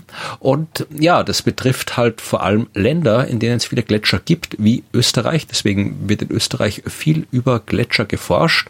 Und ähm, da bei uns die Gletscher schon wirklich äh, stark am Schwinden sind und demnächst dann bald verschwunden sein hm. werden. Und das können wir durchaus noch miterleben. Also ja, ich meine, das ist dieses eine, wo sie jetzt Plastikplanen drüber legen, damit der Gletscher länger hält. Ja, äh. ja, nee. Aber äh, hier, also ich zitiere jetzt kurz, bevor ich über die Forschung rede, äh, einen Forscher, nämlich den Jan Christoph Otto von der Uni Salzburg mit dem Zitat, wenn wir in 30 Jahren noch ein paar Reste der großen Gletscher haben, können wir froh sein. Ja, also die Gletscher werden verschwinden in Österreich und sie werden das schnell tun. Äh, und die Frage ist, was ist dann, wenn die Gletscher weg sind? Was haben wir stattdessen? Äh, Fels. Ja, aber Endmoränen. Wir haben, ja, wir haben ja auch Wasser und das muss ja irgendwo hin. Äh, das, jetzt, das, äh, ja, wo sind das? Ja, Im das Meer. ist früher oder später, aber tatsächlich äh, haben die untersucht, die äh, Seenbildung aufgrund der Gletscherschmelze und alles, was damit zu tun hat. Und sie haben festgestellt, dass äh, erstens mal, das ist jetzt quasi historische Forschung, seit 1850 sind in Österreich 250 neue Seen entstanden. Och. Viele davon erst seit den 1980er Jahren. Ja, und das sind zum Großteil Gletscherseen natürlich. Ja. Ähm, also die sind auch alle jetzt nicht irgendwie, kannst du jetzt nicht irgendwie hier schnell mal irgendwie hier am, im Café am See mit dem Motorboot vorbeifahren, sondern die sind dann irgendwie alle auf 2000 Meter oder höher. Aber See ist See.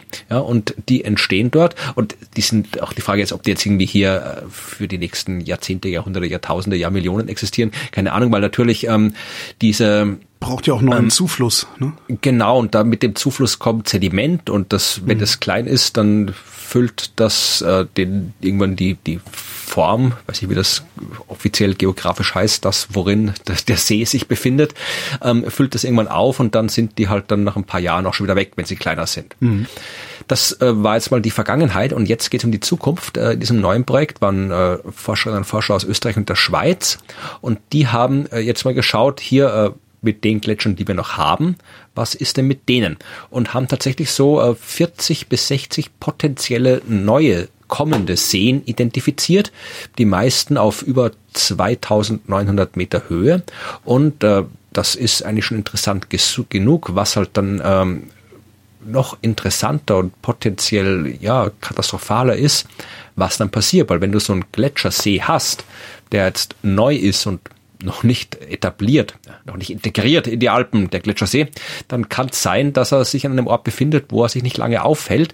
Wenn nämlich zum Beispiel hier der natürliche Damm, der dafür gesorgt hat, dass der See sich überhaupt erst gebildet hat aus dem Schmelzwasser, mhm. durch äh, Steinschlag, durch Erosion, durch was auch immer aufbricht. Ja, dann hast du einen See, der ausläuft, einen See, der ausläuft und hoch oben ausläuft und nach unten läuft. Und das ist ja potenziell nicht gut, wenn sowas passiert. Dann hast du Flutwellen, die vom Berg runterkommen aus Wasser und mit jeder Menge Gestein. Aber nur einmal, oder? Ja, nur einmal, aber einmal reicht der theoretisch Stimmt, auch. Ja, also das, das haben wir im Ahrtal gesehen, einmal reicht. Ja, ja. und äh, die Forschung ist generell ziemlich cool. Also da geht es nicht nur um das, sondern äh, es ging auch, war jetzt quasi auch die biologische Komponente, nämlich du hast da einen neuen See und ein See ist ein Lebensraum. Mhm. Da kannst du schauen, äh, was siedelt sich denn da an? Was fängt denn da an, drin zu wohnen in dem See und unter welchen Bedingungen äh, fängt es drin zu wohnen? Welches da sind Jahrtausende alte Wesen hat der Gletscher in den See gespült? Äh, nein, nicht. das war nicht der Fokus der Forschung, aber wir sind jetzt bei der Gletschermilchverstopfung. Ah, ja? jetzt. Weil das Wasser, wenn, wenn der Gletschersee noch ganz neu und frisch ist, ja, dann ist das Wasser das den Gletschersee füllt, milchig grau, ah. weil da noch ganz viel so anorganisches Zeug mit dem Schmelzwasser aus dem Gletscher rausgekommen ist. Mhm. Und das nennt man Gletschermilch. Ja, und äh, je länger der See dann äh, keinen Kontakt mehr zum Gletscher hat, desto geringer wird der Anteil und desto klarer wird das Wasser, bis dann irgendwann bei diesen typischen touristischen äh, kristallklaren, blauen Hochgebirgsseen bist, wo die Touristen dann gerne hinwandern. Aber am Anfang hast du noch Gletschermilch. Und ähm, tatsächlich gibt's auch Forscherinnen und Forscher, die genau das untersuchen. Die haben äh, von der Uni Innsbruck waren die und die haben untersucht den Tiroler Faselfahrtsee. Nein, die Tiroler Faselfahrtseen. Das ist eine Gruppe von sechs Seen das Fahrtfaseln ist irgendwie auf Österreichisch jetzt auch nicht unbedingt das, was man im Podcast äh, so oft tun sollte. Aber jedenfalls da geht's, äh, die haben halt diese Trübung untersucht und auch das Plankton, das auch in äh, Seen existiert, aber in Gletscherseen offensichtlich noch nicht so gut untersucht ist. Und die Gletschermilch ist für alle Filtrierer, ja, also alle Tiere, die sich äh, eben so Wasserflöhe zum Beispiel, die Nahrungspartikel, Plankton aus dem Wasser herausfiltern. Mhm. Ja, und die haben ein Problem mit Gletschermilch, weil äh, an diesen anorganischen Teilchen halt nichts Essbares dran ist. Aber wenn die halt dann diese ganzes Zeug da irgendwie so einstrudeln, wie das heißt, dann haben sie irgendwann den Darm voll mit diesem unverdaulichen Zeug. Und dann haben sie eine Gletschermilchverstopfung und das tut denen nicht gut. Das heißt, man muss erstmal abwarten, bis ähm, der See klar geworden ist, bevor man da mit äh, auftretenden äh, vielen Lebewesen äh, rechnen kann. Und selbst dann wird schwierig, weil dann kommt das UV-Licht, ja, das dann jetzt durch den klaren See hindurchdringen kann. Und ja, wir, wir, wir stellen ein weiteres Mal fest, es ist alles sehr, sehr kompliziert. Also die Gletscher werden weg sein und die neuen Seen, die entstehen, werden einige Zeit brauchen, bis sich dieses Gleichgewicht mit Gletschermilch, mit UV-Licht, äh, mit Lebewesen, die das eine vertragen, die das andere vertragen, einstellen. Also, und dann läuft das Ding vielleicht auch noch komplett aus. Also, es wird komplex in den Alpen. Fun Fact. In der Nähe der Faselfahrtspitze gibt es äh, die Küchelspitze, die Kuchenspitze und das Kuchenjöchli. Jöchli. Das ist ja schon, dann machen wir Kuchenjöchli, klingt nett. Was ist denn, warum bist du sicher, ich habe ein Kuchenjoch. Fasel, Fasel, ah, ist in der Nähe von Ischgl. Ah, ja. Ich habe ein schweres Kuchenjoch zu tragen. wer nicht, wer nicht, Florian. so, dann gucken wir doch gleich mal weiter. Ähm, die Wissenschaft hat festgestellt, dass fettleibig was mit dem Hirnstoffwechsel zu tun hat. Ähm, interessanterweise kann man, ähm, das haben finnische ForscherInnen rausgefunden, äh, kann man in der Struktur des Gehirns erkennen, ob jemand in Zukunft fettleibig wird oder nicht, beziehungsweise eine erhöhte äh, ein erhöhtes Risiko hat, fettleibig zu werden oder nicht. Man kann sich nämlich die Funktion des Opioid- und Cannabinoid-Systems im Gehirn angucken. Und da siehst ich du dann. Sowas nicht. Ich nehme das nicht. ich nehme das, nee, ich nehme das nicht, so nicht. Aber da siehst du dann, dass ähm, Menschen, die eine Störung im Belohnungssystem haben, die also dann sowieso irgendwann auch zu einem Suchtverhalten neigen könnten. Ja, also Sucht, das Belohnungssystem reagiert ja äh, auf, auf, auf Drogen, indem es belohnt. Wenn das Ding gestört ist, dass du zum Beispiel zu wenig Rezeptoren hast oder so, brauchst du halt mehr von dem Scheiß, der dich glücklich macht, also der dein Gehirn glücklich macht. Dich selber äh, ist das, das ist, äh, dann, dann muss man das ist dann eine Frage der Psychologie. Ähm, so, sie haben halt gesehen, du, du kannst, äh, wenn du die die Rezeptorendichte ähm, der Opioid- und Cannabinoid-Rezeptoren dir anguckst, siehst du, dass Menschen, deren Rezeptorendichte geringer ist, später eher fettleibig werden. Das finde ich extrem interessant, weil erstens bin ich fettleibig, zweitens, als ich noch Drogen genommen habe, das ist lange her, als ich noch Drogen genommen habe, habe ich immer viel Drogen nehmen müssen. Ja, das heißt, ich habe ein Problem einerseits mit der Appetitregulation und habe aber andererseits auch ein Problem mit Drogen gehabt. Das ist einfach immer, ne, ich muss, wo, wo die, wo, der, wo alle eine Pille genommen haben, brauchte ich zwei, damit es bei mir schallert.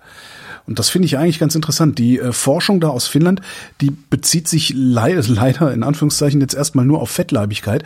Aber ich könnte mir vorstellen, weil das ist halt das Belohnungssystem im Gehirn, ähm, dass das genauso äh, Auswirkungen auf Drogen oder eine mögliche Drogenabhängigkeit oder eine mögliche, ja, möglichen Kontrollverlust beim Drogennehmen mit sich führt. Jetzt wäre es interessant zu wissen, äh, wie kompliziert diese Art der Forschung ist. Also ob das so ein Test ist, äh, diese wenn du jetzt rausfinden willst, wie viele Rezeptoren du da so rumhängen hast davon, mhm. ob man das mal eben so, gehst ins Labor und guckst mal eben nach, ob man das so einfach so wie hier, keine Ahnung, hier äh, Cholesterinwert messen kann. Na, das ist Positronenemissionstomographie, mit der ja, du halt okay, guckst, wie, wie, wie, wie, also du guckst halt in den Hirnstoffwechsel rein. Dabei. Okay, weil das wäre natürlich schon äh, eine interessante Information, weil ich, ich war ja auch lange Zeit sehr übergewichtig und ja. ich kann halt immer noch nicht. Also ich, ich, ich bin nicht in der Lage, wenn da irgendwie Schokolade ist, dann esse ich sie. Das ja. geht nicht anders. Und die Frage ist, und meine Freundin, die kann, ich, ich habe Schokolade weggeworfen, weil sie abgelaufen war. Ähm, die sie einfach nicht gegessen hat. Die isst ein Stück Schokolade, die, die isst, die macht eine Packung Chips auf und isst ja, Florian, vier, fünf davon und lässt sie übrig. Das ist nicht die richtige Frau für dich, Florian. Nein, nee, sie schon, das, aber. Das, das Interessante ist ja, dass äh, möglicherweise, ich weiß nicht, ob du das beurteilen kannst, also ob du so viel, so viel Einsicht in, in, in dich und dein, deine Funktion hast, möglicherweise hast du die, die Belohnungsstörung, die zu deiner Fettleibigkeit geführt hat, ersetzt durch eine Belohnungsstörung durch Sport. Das ist Ja, durchaus das- möglich.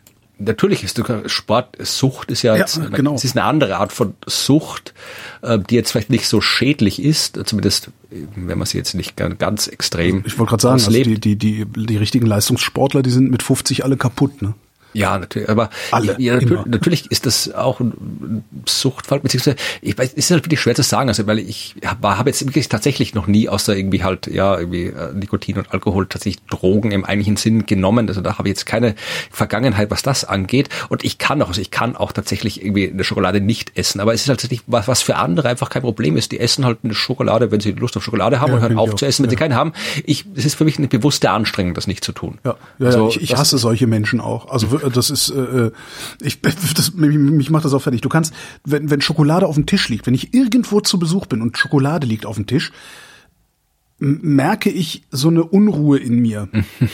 ja. Ja, das heute, auch, ja. heute Morgen war ich, war ich eine Auftragsproduktion machen äh, und der Chef, also ich, ein Chef, ein Chef von der Arbeiterwohlfahrt in, in, in, interviewt für einen anderen Podcast und der meinte, übrigens, ich habe hier was durchgesetzt, ein Duplo-Abo, kavum, und stellt einen riesigen Karton Duplo auf den Tisch und alle fangen an zu fressen. das ist wirklich sehr gemein. Ja, tatsächlich. Also ich, was ja, die Frage ist halt, ich kann halt nicht sagen, ob ich wirklich einfach halt nur wildschwach bin oder äh, es tatsächlich irgendwie was mit was im Hirn, was neurologisches mit diesem Belohnungszentrumsdingens Mhm. zu tun hat. Also da war die Frage, ob das etwas ist, was man dann im Fall des Falles, wenn man es genau wissen will, so, leicht das- rausfinden könnte Pieks in, oder Pieks in Finger und Antikörper Ja. bestimmen. Nee, leider nicht. Also da brauchst du dann schon ein PET für.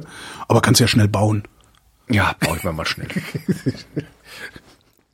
ja, ich habe noch zwei Themen, die man lang oder kurz abhandeln kann. Wie du magst. Dann fangen wir kurz, ich fange mit einem Thema kurz an und das andere machen wir dann lang. Oder muss ja nicht lang sein, aber äh, Planet 9 wurde Da ist er. entdeckt. Was? Wurde nicht? Wurde? Nein, Ich habe reingebrüllt, ich habe nicht mitgekriegt. Hast du gesagt, wurde entdeckt oder wurde nicht entdeckt? er wurde nicht entdeckt. Ah. Ähm, schon wieder, es gab wieder ein paar Schlagzeilen, dass Planet 9 eventuell auf 40 Jahre alten Aufnahmen entdeckt worden ist. Hm. Ja, noch in Schwarz-Weiß, so mit, mit 80er Jahre Schlaghosen. Nee, aber nee, es 70er, geht. aber ja. Hm. Ähm, die, vor 40 Jahren waren die 80er, Holger. Ja, ja, aber da hat keiner Schlaghosen getragen, die hat man So, in den 70ern nicht? getragen. Ach so, ja, gut, da war es ja keine Ahnung. da- Aber vielleicht in. Österreich, vielleicht in Österreich anders. Stimmt, ja, wir waren später dran. Nee, aber na, es ging um eine Geschichte, dass äh, man, äh, ein Forscher sich überlegt hat, dass man doch äh, einfach mal, wenn Planet 9 da ist, dann kann es ja sehr gut sein, dass der schon mal irgendwann fotografiert worden ist. Also, Wenn wir zum Himmel schauen und fotografieren. Ach so, du meinst sind da halt okay, verstehe. Hm, alte sehr, sehr viele Punkte drauf, ja. Und wir können ja nicht bei jedem gucken, was das genau ist. Das geht nicht. Und äh, jetzt hat er nicht irgendwelche Bilder, sondern IRIS, das ist ein Weltraumteleskop in den 19, 1983 gewesen, das erste Infrarot-Weltraumteleskop. Und Infrarot ist ja äh, schon ganz gut für Planeten, weil im Wärmelicht leuchten die noch ein bisschen mehr als im normalen Licht. Und wenn du so ein Teil hast, das eben so absurd weit weg ist wie ein hypothetischer Planet 9, der sich auch noch so langsam bewegt dort draußen, ja, also der ist im normalen Licht wirklich nur sehr, sehr schwer zu sehen, wenn du nicht genau weißt, wo du gucken musst. Und im Infrarotlicht wäre es halt ein bisschen einfacher. Jetzt hat er gedacht, okay, dann ich gucke mal in den alten Daten nach. Ja. Äh, Und natürlich musste da auch irgendwie gezielt schauen, weil das sind viele alte Daten. Aber zum Glück hat äh, Iris hat die Daten so ein bisschen sagen wir mal, vernünftig strukturiert. Das heißt, er hat Daten aufgenommen. Du hast zuerst mal geschaut, okay, er hat hingeschaut und dann ein paar Sekunden später nochmal hingeschaut, einfach gesagt, und dann geschaut, okay, ist das Ding noch da, was ich vorhin gesehen habe? Ja, weil wenn es dann schon wieder nach einer Sekunde weg ist, dann war es vielleicht, weiß ich nicht, irgendwas ganz anderes. Also erstmal geschaut nach einer Sekunde. Das ist Und äh, Muamua gewesen. und dann hat er nach ein äh, paar Minuten nochmal hingeschaut, nach ein paar Stunden noch, äh, nach ein paar, nee, waren es Minuten, es waren, glaube ich, nee, es waren Sekunden, es waren äh, Minuten, es waren Stunden, Wochen und Monate oder so. Oder ich glaube, die Minuten waren nicht dabei. Aber auf jeden Fall unterschiedliche Zeitabstände den gleichen Bereich angeschaut und da kannst du halt schauen. Wenn du jetzt zum Beispiel irgendwie so ein wirklich so ein äh, sehr, sehr nahen Asteroid hast, erdnahe Asteroid, der flutscht da wirklich so durch in ein paar Sekunden. Ja, das heißt, den siehst du im, im zweiten Sekundenbild, aber wenn du eine Stunde später hinschaust, siehst du ihn schon nicht mehr an der Stelle. Ja, wenn du äh, jetzt eine Infrarotquelle hast, die das Zentrum einer fernen Galaxie ist, Ja, da ist es egal, da kannst du in fünf Jahren hinschauen, ist immer noch am gleichen Platz. Also dann siehst du die in allen Aufnahmen. Und bei einem Planeten, der weit draußen ist, ja, der braucht dann halt so ein paar Wochen. Ja bis er aus dem Bild rausläuft. Das heißt, so kannst du ungefähr timen, wo äh, man schauen muss, was Kandidaten sind. Und natürlich ja, nimmst du halt auch die, eher die, wo du noch, die noch nicht identifiziert sind, weil bei den anderen weißt das ja schon. Und da kannst du noch mit den Wellenlängen spielen. Also du kannst auch schon, in welchem Wellenlängenbereich ist der hell, ist der dunkel, da kann man auch noch was raus. Und so hat er halt geguckt, ob es Kandidaten gibt und hat tatsächlich einen Kandidaten gefunden, was dann natürlich schon. Ich bin ganz aufgeregt. Äh, ja, er hat aber geschrieben, äh, Michael Rowan Robinson war das, äh, hat tatsächlich geschrieben, erstens, die Daten sind schlecht. Ja, die Detektion ist schlecht, die Qualität ist schlecht und das Ding liegt noch dazu gerade in einer Ecke am Himmel, wo wir in Richtung von sehr viel galaktischem Staub schauen. Das heißt, ähm, die Chance ist groß, dass es äh, einfach nur halt hm. Staub ist. Dann hat er gedacht, okay, aber wenn die Chance klein ist, ist sie ja trotzdem noch da. Mhm. Das heißt, äh, wenn wir jetzt davon ausgehen, das wäre ein Planet oder das wäre der Planet, dann haben wir jetzt zumindest mal eine konkrete Information über seine Bahn, ja, weil du siehst ja auch ein bisschen Bewegung. Du hast ja das Sekundenbild, das Stundenbild, das äh, Monatebild, das heißt, da siehst du ein bisschen Bewegung und kannst dann halt eine Bahn bestimmen.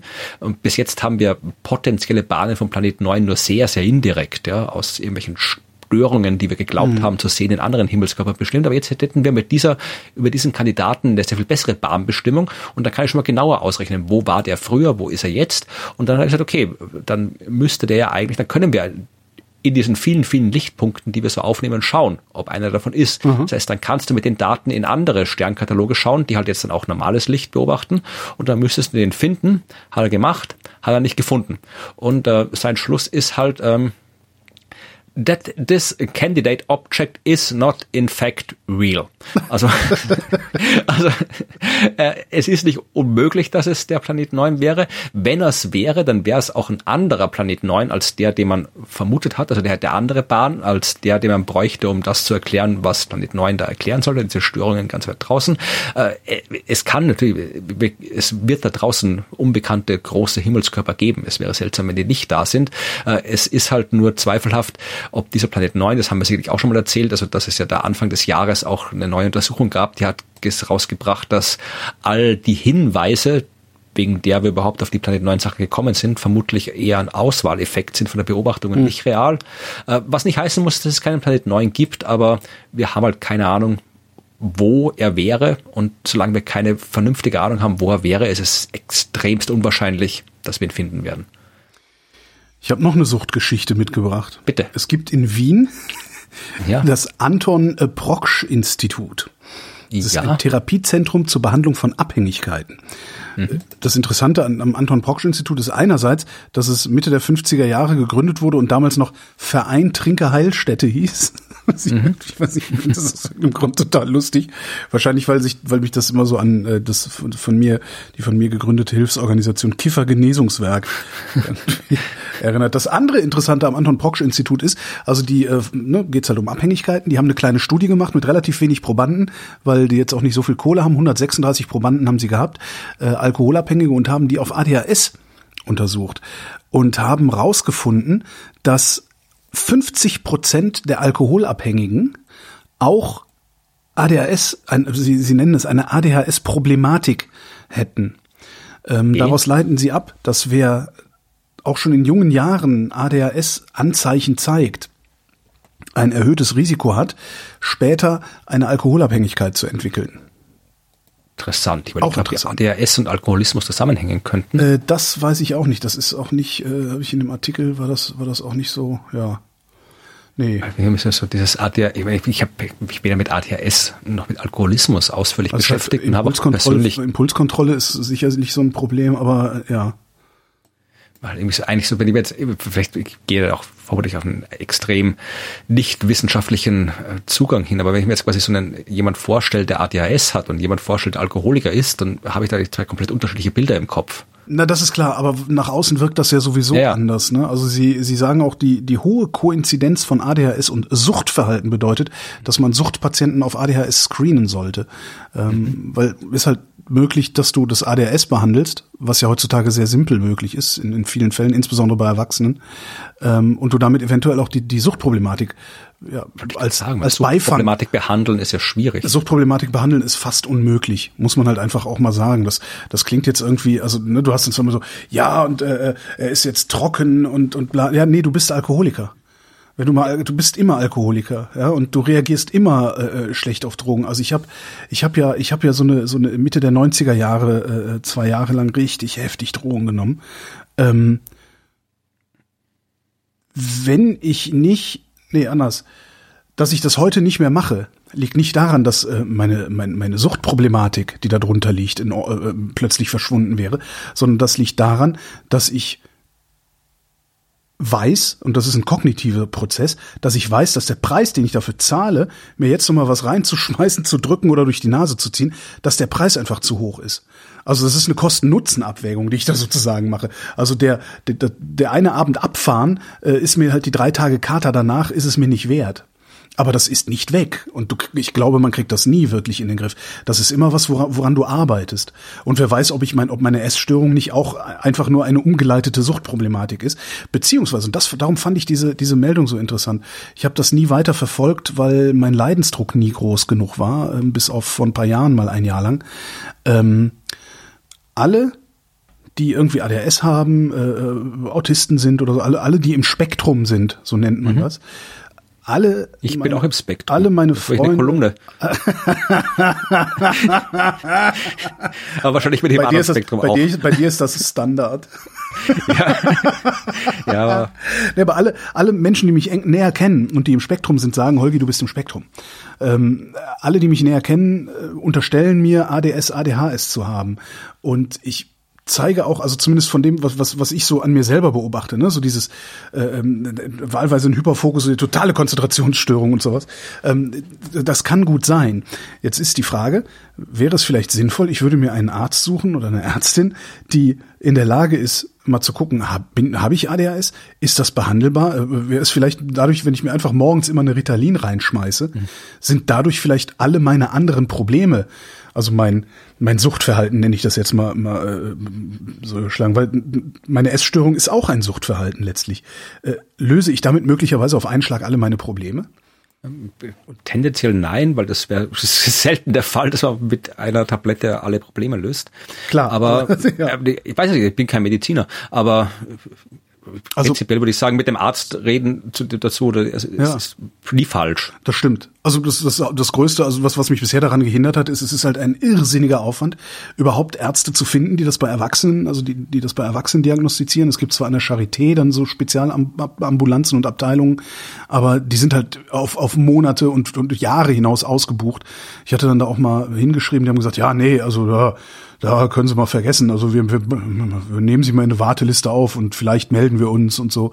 Ähm, und ich hatte halt in meinem Leben, also in meinem Berufsleben nur ein Jahr lang tatsächlich das Problem, dass ich dachte, okay, eventuell ist in diesem, in diesem Team, das damals zusammengearbeitet hat, das Problem, das dafür Unruhe sorgt, dass, dass, dass ich so, ja, so ADHS-Symptome zeige, also ne, so Konzentrationsprobleme äh, und so.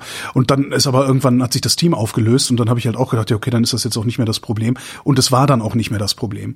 Also war wahrscheinlich eher noch das Problem, dass die anderen im Team nicht mit mir umgehen konnten, weil ich bin, wie ich bin. Nein, im neuen Team hat das dann so gut funktioniert, dass ich nie wieder drüber nachgedacht habe, letztlich. Ne? Ja, dann habe ich jetzt mein letztes Thema. Mhm wenn du keins mehr davor hast. Doch, doch, ich habe noch eins, aber oder ist, ist deins so, so ein schönes, so ein schöner Abschluss? Äh, ich weiß nicht, ob es ist auf jeden Fall ein Abschluss, ob es ein schöner ist, weiß ich nicht. Also es geht um die geht wieder, äh, es schließt den, den Kreis zum Anfang. Nee, dann, dann, so. dann, dann erzähle ich gerade noch kurz meine, meine letzte Geschichte. Ich eigentlich, das ist eigentlich auch so eine Binse. Also eine, äh, die, die Forschung hat mal wieder bestätigt, was sich sowieso jeder denken konnte. Es gibt eine Studie vom äh, Max-Planck-Institut, äh, der Uni Innsbruck und ach noch so mehr, also jede Menge WissenschaftlerInnen haben ähm, sich das prosoziale Verhalten von französischen Schülerinnen und Schülern angeguckt. Und zwar äh, gab es eine Studie, die im Herbst 2019 angefangen hat, äh, französische Schüler im Alter zwischen 15 und 17 Jahren und haben verschiedene also Experimente am Computer machen müssen, um zu gucken, äh, wie, wie, wie Gut ausgestattet sind die in Bezug auf Vertrauen, Kooperation, Altruismus und Großzügigkeit. Okay. Auftritt SARS-CoV-2. Dann haben die sich gedacht, oh cool, wir haben jetzt hier einen Störer, der da reinkommt. Wir nehmen jetzt die, ne, nehmen jetzt die Daten und gleichen die halt ab mit den Daten aus der Pandemie und haben rausgefunden, äh, ich kann das relativ äh, einfach in meinen Worten zusammenfassen, die Pandemie macht Schüler und Schülerinnen asozialer. So. Ja, ich würde nicht sagen, nicht nur Schülerinnen und Schüler, Ja. also generell. Also das prosoziale Verhalten ist äh, zurückgegangen und zwar, wie Sie schreiben, merklich, also signifikant war nicht, sondern ach, jetzt habe ich es überblättert, ich depp. Ja, also das das das äh, soziale, das prosoziale Verhalten ist wirklich stark zurückgegangen durch die Pandemie ähm, und sie befürchten jetzt, dass das auch Auswirkungen auf das äh, spätere Leben der Jugendlichen haben wird, weil prosoziales Verhalten äh, ja das ist, was einem in der Regel Türen öffnet ja, natürlich. Also, auf seinem Lebensweg. Und natürlich auch wieder, je ärmer, desto stärker der Effekt. Ja, also, Also ja, die Armen, die Corona haben richtig, die Armen haben richtig verloren äh, in dieser Pandemie und wir haben nichts für sie getan. Ja, ja, es ist diese Pandemie, egal wie man sie betrachtet, es gibt irgendwie nicht nicht wirklich was Positives. Das mit dem Händeschütteln, das finde ich schon ganz cool. Ja. Das ist, äh, dass ich, Kommt ja dass ich, wieder. dass Ich, ich, habe schon wieder Hände schütteln müssen. ja, ich auch, dass ich, dass ich meine Arbeit machen kann, ohne für eine für eine einstündige Aufnahme äh, zweieinhalb Tage unterwegs zu sein. Das finde ich, ist, ist auch ein großer Gewinn tatsächlich durch diese Pandemie. Aber äh, pff, auf, auf, weißt du, vor, auf welchem Niveau habe ich vorher gejammert? Ne? Also da, Ja. das ist halt eigentlich ist es lächerlich, was ich hier sage. Ja, ja. Ja, Jetzt, kommen der- wir Die Klammer, Zurück. wie äh, wir Profis sagen. Genau. Äh, es geht um das Eurobarometer. Das ist etwas, äh, so wie der Deutschland-Trend vermutlich so ähnlich, also einfach äh, eine Studie, die von der EU, beziehungsweise von irgendeiner Unterorganisation der EU wahrscheinlich, die ich jetzt gerade nicht benennen kann, durchgeführt wird. Äh, ich glaube, in dem Fall, so wird es alle zehn Jahre. Und zwar zum Thema äh, European Citizens Knowledge and Attitudes toward, toward Science and Technology. Also wie stehen die Menschen in Europa zur Wissenschaft und Technologie? Gibt's da ein Ranking? Ist Österreich ganz hinten? Natürlich gibt es ein Ranking. Okay. nee, also ich habe diese ganze Studie ist wirklich sehr umfangreich. Ja. Also natürlich, du hast irgendwie äh, das ist eine repräsentative Studie äh, mit allen Ländern der EU und zum Vergleich haben sie noch irgendwie sechs Nicht-EU-Länder, äh, europäische Nicht-EU-Länder dazugenommen und halt irgendwie Face-to-Face-Interviews, also da hat man schon eine Zeit lang dran gearbeitet. Äh, Die Ergebnisse sind natürlich frei verfügbar. Es, der komplette Report hat 322 Seiten. Äh, Verlinken wir. Es gibt äh, so ja, Zusammenfassungen für jedes einzelne Land und andere Zusammenfassungen. Aber also man könnte da vermutlich mehr als nur eine Sendung gestalten, allein mit diesem Report. Ich habe mir so ein bisschen so Best-of rausgesucht und mich dabei eher auf Österreich äh, konzentriert. Aber Deutschland kommt auch vor. Deutschland Und kommt das- auch nicht gut weg, meinst du? ja, nee, ja, tatsächlich, es kommt, gehen wir es noch mal durch. Also, äh, es, ich kann jetzt nie- nicht mal alles, also nicht mal alles vorstellen, was abgefragt worden ist, aber äh, eine Frage, mit der es angefangen hat, die für den Anfang gut ist, ist irgendwie, es waren so Fragen und du musst halt immer so, wie es so, ist, äh, in Umfragen halt sagen, äh, st- stimmst du dem, äh, äh, siehst du diese Aussage sehr positiv, ein bisschen positiv, eher Eher negativ, genau. äh, sehr negativ oder weiß nicht, ja. Und die Ausfrage war, äh, in dem Fall ging es um die Aussage, äh, denken Sie, dass der Einfluss von Wissenschaft und Technologie auf die Gesellschaft eher sehr positiv, eher positiv, sehr negativ, weniger negativ oder weiß nicht ist. So, ähm, im EU-Durchschnitt äh, liegen, sagen ähm, hier 21 Prozent, ja, Wissenschaft und Technologie sind sehr positiv für die Gesellschaft. 65 Prozent sagen, ja, so eh, eher positiv. Ähm, 10 Prozent sagen, ja, eher negativ und ein Prozent sagt sehr negativ. Das ist so EU-Durchschnitt. Das sind, das sind die Eremiten äh, im, im Wald. Ja, da gibt es noch drei Prozent, weiß nicht. Aber die Elektrosmogger sind das. Was ist eigentlich aus den Elektrosmoggern geworden? Von Mhm. denen hört man gar nichts mehr. Ja. So, Deutschland ist jetzt äh, ein bisschen besser als EU-Durchschnitt, äh, haben weniger, die sehr positiv äh, den Einfluss sehen, aber dafür mehr, die es eher positiv sehen. Und insgesamt, wenn man was jetzt einfach positiv mal zusammenzählt und negativ gegenüberstellt, dann ist Deutschland bei 71, 81, 88 Prozent. Hey, das muss was Politisches sein. 88 Prozent positiv gegenüber 9 Prozent negativ ist Deutschland. So, jetzt äh, ist aber quasi halt wirklich äh, direkt nach Deutschland kommt der EU-Durchschnitt. Okay. Also es gibt auch Länder wie Portugal, da ist man bei 99 Prozent positiv und 1 Prozent negativ. Ja. Also es geht schon noch auch mehr. Ja, das wäre eigentlich auch, finde ich, also 99 zu 1 wäre auch das Ergebnis, was ich erwarten würde, wenn alle mal äh, angestrengt nachdenken über diese Frage. ja. Aber es sind tatsächlich, also es sind auch hier, hier äh, Schweden hat auch über 90 Prozent, Estland hat über 90 Prozent, hier Irland über 90 Prozent. Es gibt schon Länder, wo es über 90 Prozent ist, sehr viele eigentlich. Ähm, dann schauen wir mal das andere Ende. Welches Land steht ganz hinten? Österreich.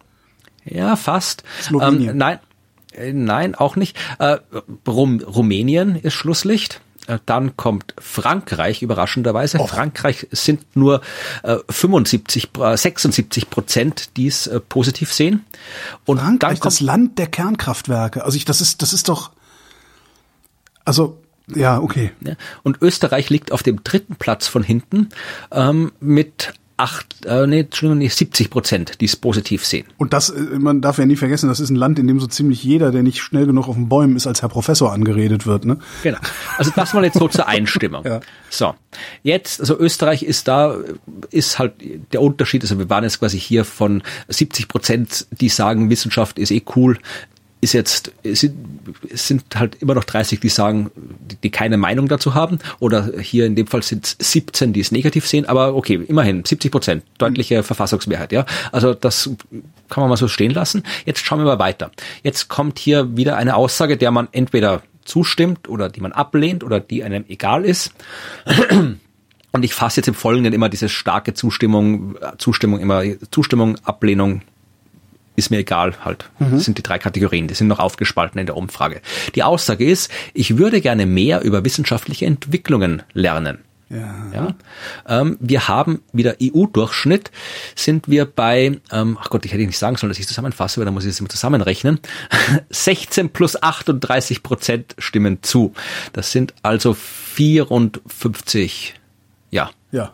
54 Prozent im EU-Durchschnitt sind nicht in der Lage, sich aus allgemein zugänglichen Quellen zu informieren. Nee, 54 sagen, ich würde gerne mehr lernen. Das Ja, heißt ja eben, auch, ja. ich würde auch gerne mehr lernen und ich lerne auch gerne Ja, okay, mehr. Also, gut, aber du, du verstehst das, glaube ich, anders als äh, irgendwie so jemand, der in so einer also ich Feldwald-Wiesen-Umfrage antwortet, oder? Nee, also ich würde das schon so verstehen, dass ich, die die haben sich schon Mühe gegeben bei der Umfrage. Okay. Ich würde das schon so verstehen, dass abgefragt wird, das Interesse an der Wissenschaft. Also wie groß ist das Interesse, wie groß ist das Desinteresse? Okay. Portugal wieder auf Platz eins. Portugal ist hier bei 80 Prozent. Die sagen, ja, ich lerne gern was Neues dazu. So, jetzt äh, schauen wir, wo ist Deutschland in dieser Abstimmung. Deutschland ist so ein bisschen auf der unterm EU-Durchschnitt. In Deutschland sind es 47, die zustimmen. Und tatsächlich, ähm, da, da kommen wir später dazu, ähm, jetzt wieder Ende der Liste. Kroatien. Kroatien mit 29 plus 12 macht 31 und ex equo, äh, 41, Entschuldigung, äh, ex equo Österreich mit 41 und dann Bulgarien auch noch 41. Was, also wenn ich, wenn ich, wenn ich jetzt mal wohlwollend bin und, und mit, mit dir mitgehe und sage, Mhm. okay, das sind Menschen, die genau wissen, was sie meinen, wenn sie sagen, ich würde gerne mehr über Wissenschaft lernen. Also mein, mein, mein äh, ich bin ja grundsätzlich eher Misanthrop. Ich würde denken, okay, die sind sogar zu doof, die Wissenschaftsseite äh, in der Zeitung zu lesen oder sowas. Nee, also ich Ähm, glaube nicht, dass Äh, Warum wollen die das nicht mehr lernen? Gibt es da eine qualitative? Nee, Schau. nee, nee, das, über das können wir am Ende reden. Also das kommt, noch kommen noch mehr Daten. Also das ist einfach nur gefragt. Also in Österreich ist die Menge an Menschen, die sagen, sie hätten gern, sie hätten Lust, was Neues über die Wissenschaft zu lernen, eher gering.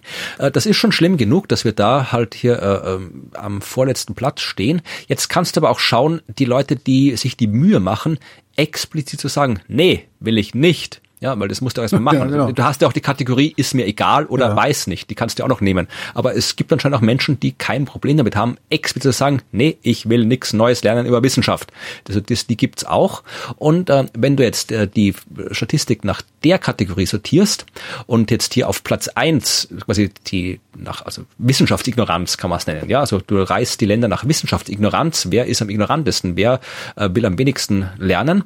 Dann äh, steht Österreich auf Platz eins mit äh, insgesamt 35 Prozent, mehr als ein Drittel, die wirklich sich die Mühe macht, in Umfrage zu sagen, ich will nix lernen. Wahnsinn. Deutschland ist gar nicht mal so weit hinten. Deutschland hat 30 Prozent. Trotzdem Wahnsinn. Ist, glaube ich, Platz zwei, müsst ihr jetzt alles zusammenzählen. Ja, Wahnsinn. äh, ja, Deutschland ist auf Platz zwei in dieser Liste. Also in der Liste der Wissenschaftsignoranz. Schweiz?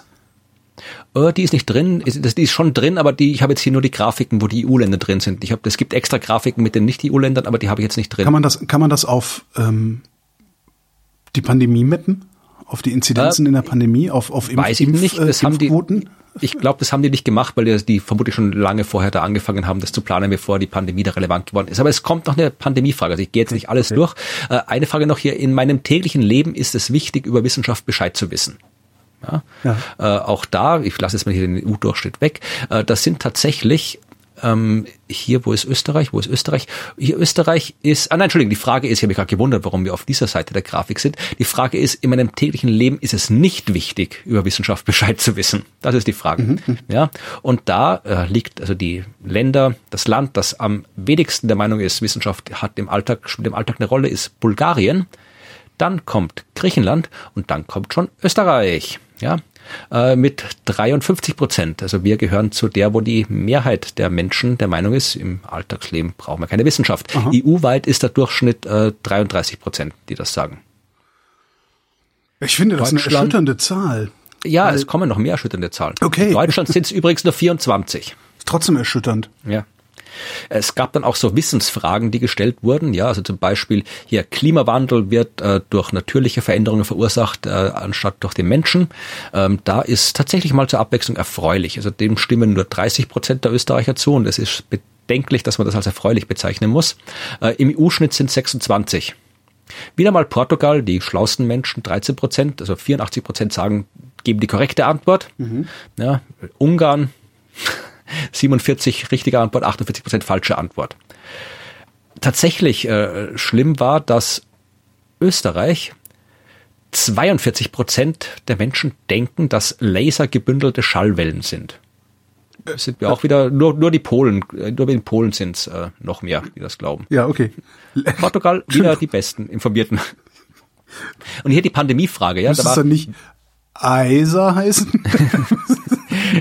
wieder die Frage, Viren sind äh, von der Regierung in Regierungslaboratorien erzeugt worden, um unsere Freiheit zu kontrollieren. Ja, richtig oder falsch?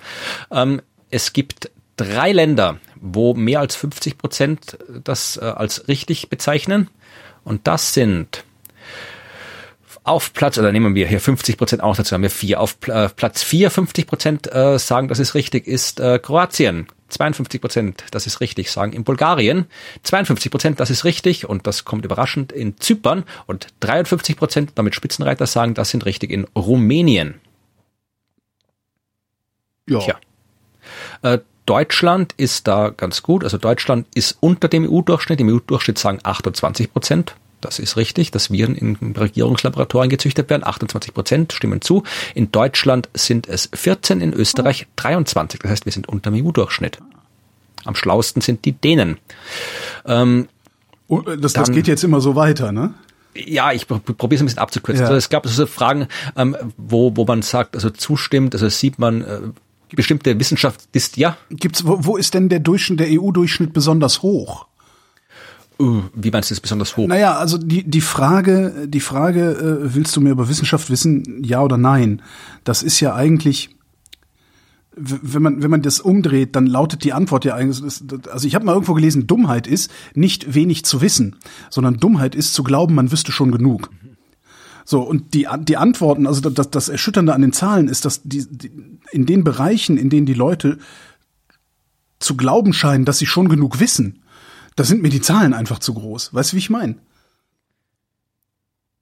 Ich weiß nicht, ich glaube, du, Also du hängst da 99% immer noch an dieser einen Interpretation dieser Frage auf, weil hier, das, das ist das Land, das, das, ähm, ähm, äh, ich, ich glaube, weiß nicht, was du meinst. Also wenn, wenn ich frage dich, willst du mehr wissen? Und du sagst ja. Ja. Ne?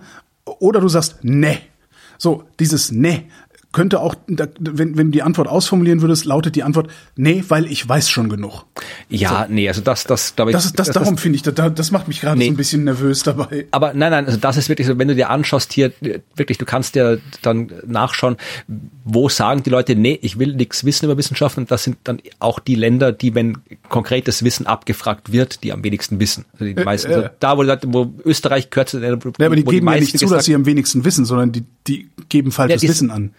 Ja, aber die Österreich, in Österreich wird gesagt, nein, wir wollen uns nicht über Wissenschaft ignorieren, ja. informieren. Wissenschaft, das ist, ist uns egal. Und wenn du dann schaust, äh, wenn du dann gefragt wirst, wie funktioniert das, ist das eine richtige Aussage oder nicht, dann wird in Österreich immer sehr oft die falsche Antwort gegeben. Ja. Öfter als in anderen Ländern. Ja, also das, das Interesse für sich über Wissenschaft informieren zu wollen, äh, negativ, korreliert negativ mit der Fach, äh, Fachkundigkeit, mit dem mhm. Wissen. Ja, und dann gab's so, also das, das werden die schon berücksichtigt haben. Also es wurde dann noch abgefragt, zum Beispiel hier, also hat diese Technologie einen positiven oder negativen Effekt, ja, in Zukunft. Ja. Und da ist auch wieder äh, Biotechnologie und Gentechnik. Österreich natürlich äh, ist der Meinung, dass das ähm, am, am schlimmsten ist für alles, weil unser Boulevard führt seit Jahrzehnten eine Kampagne gegen alles, was irgendwie mit Gen zu tun hat. Also da waren die sehr erfolgreich. Also wir sind das Land in Europa, das am meisten davon überzeugt ist, dass Gentechnik böse ist und das Biotechnologie dass wir das wären, aber okay, ja. Nee, Deutschland ist tatsächlich, ja, okay, eins, zwei, drei, vier, fünf letzter. Mhm, mh. Aber es gibt auch hier, also Deutschland, äh, äh, Slowenien, Kroatien, Rumänien, Österreich ist das Innere. Okay. Und dann, das fand ich sehr interessant, weil so eine Umfrage habe ich noch nicht gesehen. Es ging um Adjektive und die Frage war, beschreibt dieses Adjektiv äh, Wissenschaftlerinnen und Wissenschaftler, gut oder schlecht? Mhm. Ja, und ein Adjektiv war intelligent. Gut, da ist jetzt tatsächlich, also das sind hier äh, Irland 98 Prozent, Tschechien 97 Prozent, also die sagen alle, intelligent beschreibt Menschen in der Forschung sehr gut. Also es geht nicht weiter runter als 77 Prozent, aber das ist schon, in Rumänien sind es nur 77 Prozent, die dem zustimmen. Ja, und Österreich hat immerhin 85 Prozent, das ist drittletzter, aber trotzdem, also es ist, man, es ist, also Österreich ist das Land, das drittletzte Land wo Intelligenz äh, als gute Eigenschaft für Wissenschaftlerinnen und Wissenschaftler geht. Wir sind die mit der wenigsten Zustimmung, wenn es um das Adjektiv äh, kollaborativ geht. Mhm. Ja, also in Österreich, wir sind das einzige Land in der EU, wo eine Minderheit zustimmt. Also wir haben 45 äh, Prozent oh der Österreicherinnen und Österreicher halten kollaborativ für eine gute Beschreibung von Wissenschaft. Oh Gott. Ja, also das oh heißt, Gott. wir haben anscheinend das Bild dieses, dieses Boah, Einzel, das, einsamen Menschen im Elfenbeinturm oder so. Ich, ich würde so gerne, das, ich würde das so gerne qualitativ sehen. Ja, also es kommt so ein bisschen was, sage ich noch qualitativ zum Ende dann, aber aus einer anderen Umfrage. Aber ich sag, hier kommt jetzt noch mal eins, das muss ich jetzt noch bringen. Es geht um das Adjektiv ehrlich. Ja. Da ist Österreich nur Vorletzter. Ja. 58 äh, Prozent EU-weit ja, sagen, ehrlich ist ein gutes Wort, um Wissenschaftlerinnen und Wissenschaftler zu beschreiben. Mhm.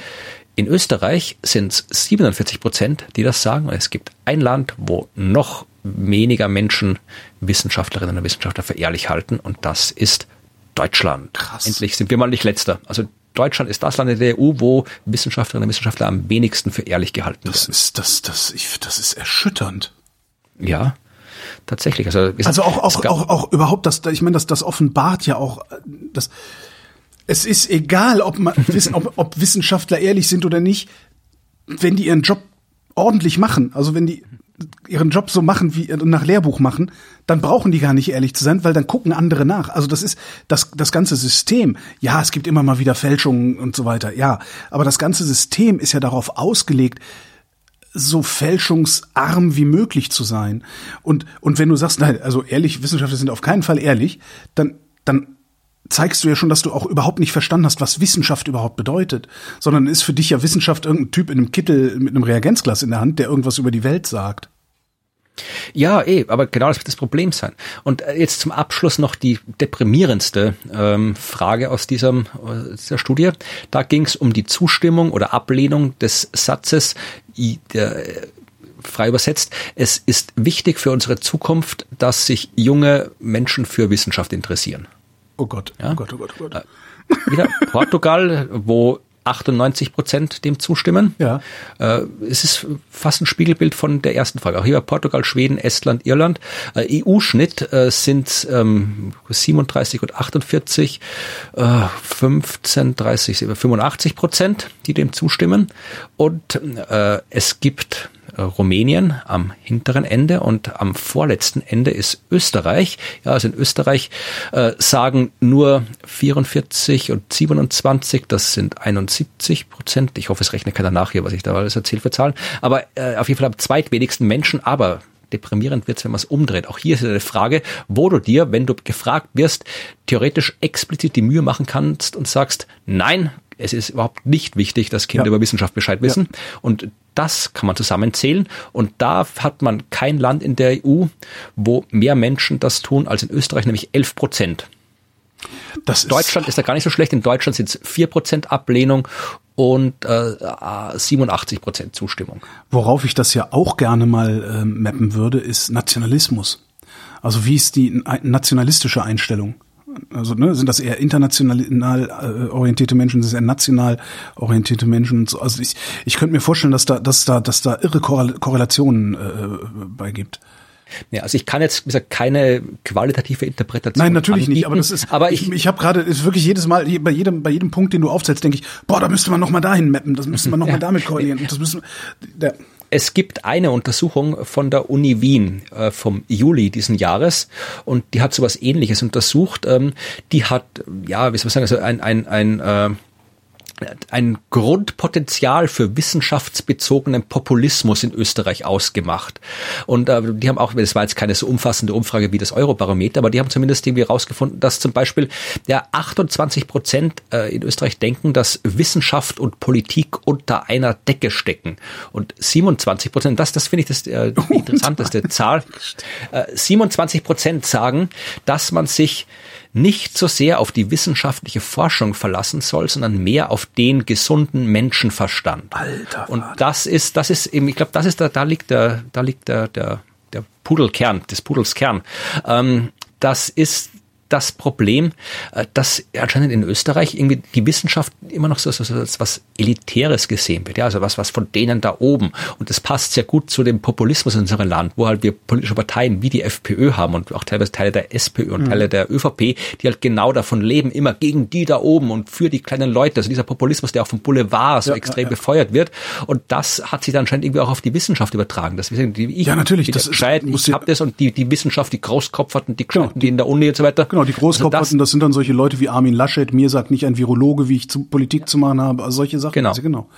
Also das ist die einzige Interpretation, die, wo ich Zahlen dazu habe, die ich anbieten kann. Aber ich weiß nicht, das wird, wird das, vermutlich Forschung dazu geben, aber die kenne ich jetzt gerade nicht. Muss ich mal gucken. Ich wollte ja nächstes Jahr, wollte ich, wollte ich ja, also nächstes Jahr, also ich habe dieses, dieses Jahr ist, ist einfach irre anstrengend für mich geworden und ich äh, versuche jetzt irgendwie die letzten paar Monate 2021 so wenig wie möglich zu machen und wollte dann nächstes Jahr ähm, wieder verstärkt auch Vrind zum Thema produzieren, also einzelne Interviews mit Leuten, die was Interessantes zu erzählen haben. Vielleicht kann man da mal das, das würde mich halt richtig mal interessieren. Also da, da muss ich mal gucken, ob ich da jemanden finde, der mir da ein bisschen mehr Auskunft geben kann.